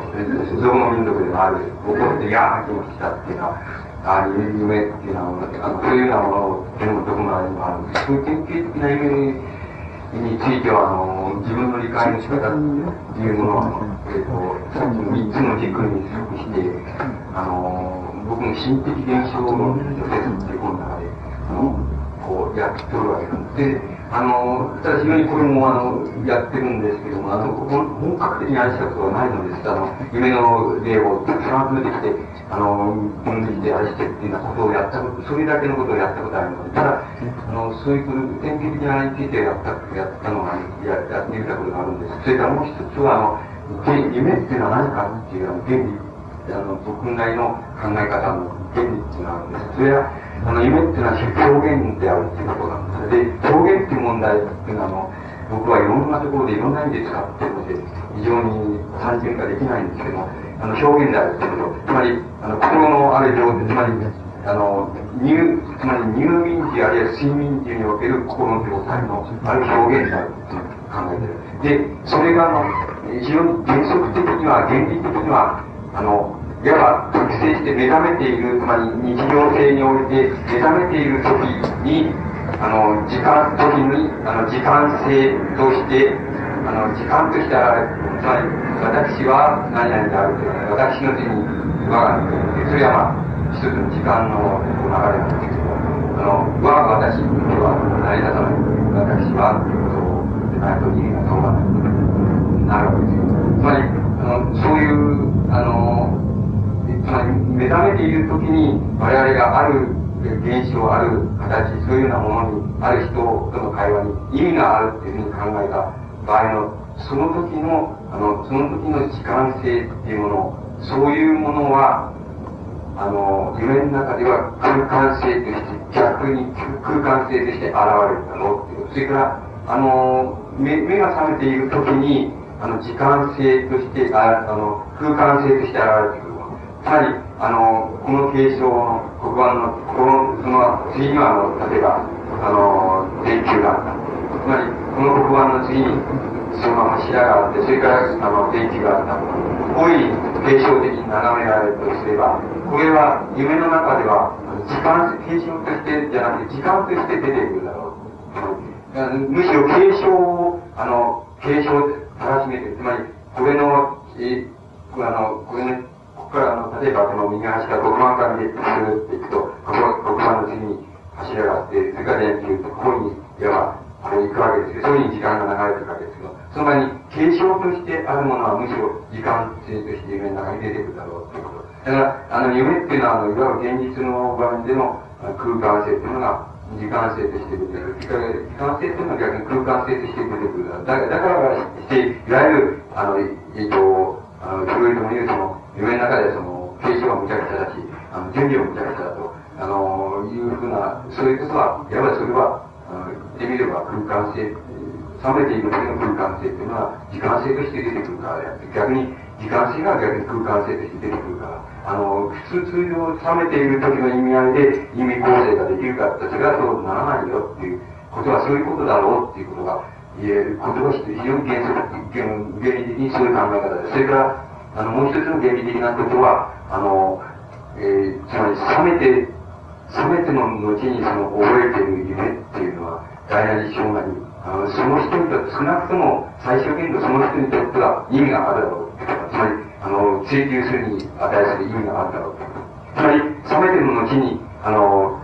あの、覚えてる夢っていうことは、夢っていうものは、あの、夢そのものであったかどうかっていうのは全くわからないわけです。つまり、あの、夢そのものであったかどうかっていうのは全く測ることができないんです。だけ、あの、全く覚めた時にのみ残っているのであって、それが全夢の全部であったかどうかっていうのは全く不明なわけです。さあ、あの、それにもかかわらず、あの、覚めての後に覚えられている夢があるとすれば、それは、あの、今言いました時間と空間とか、逆な世界における、つまり睡眠時あるいは入眠時における意味構成の世界と、それから目覚めている時に、あの、通常我々が行っている意味構成の世界とは、何らかの意味で接点を持っているっていうことを意味するわけです。さあ、の、覚めてのうち覚えられている夢っていうのは、接点を通過していることを意味しているんです。ですから、いわば無意識の領域と、つまり無意識の領域と意識ある、覚醒時のそういう意識ある領域と、の両方を結ぶ、結節点として結ぶ非常に重要な、あの、ものが、少なくともその個人にとって、夢見た個人にとっては、少なくとも重要な、あの、問題が、その覚めてる後に、あの、現れている夢の中にはあるだろう。つつまりそういうふうに追求するに値するだろうっていう考え方っていうのが、あの、非常に原則的にあります。あの、これは、僕がなんかそれを突っ込んで、夢の視聴をやってたくさん集めて、それを分離して、それを解析してっていうようなことは、あの、であってありませんけれども、その、割り典型的な、あの、個人にとってそれは個々に重要な夢、それから先ほど言いました、リビドの問題とし重要だと思われる夢、それから、いわば共同性の中の個人の心的な世界っていうのは、意味合いで、関係の世界っていうのは意味合いで重要だと思われる夢っていうようなことで、その典型的な論としては、少しだったのがありますけども、まあ、大体そんなところ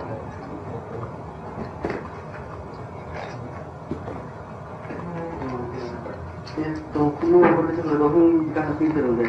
これでおしまいにしたいと思います。よろしいですね。どうしてもって言い方ですね。じゃあ、どうもありがとうございました。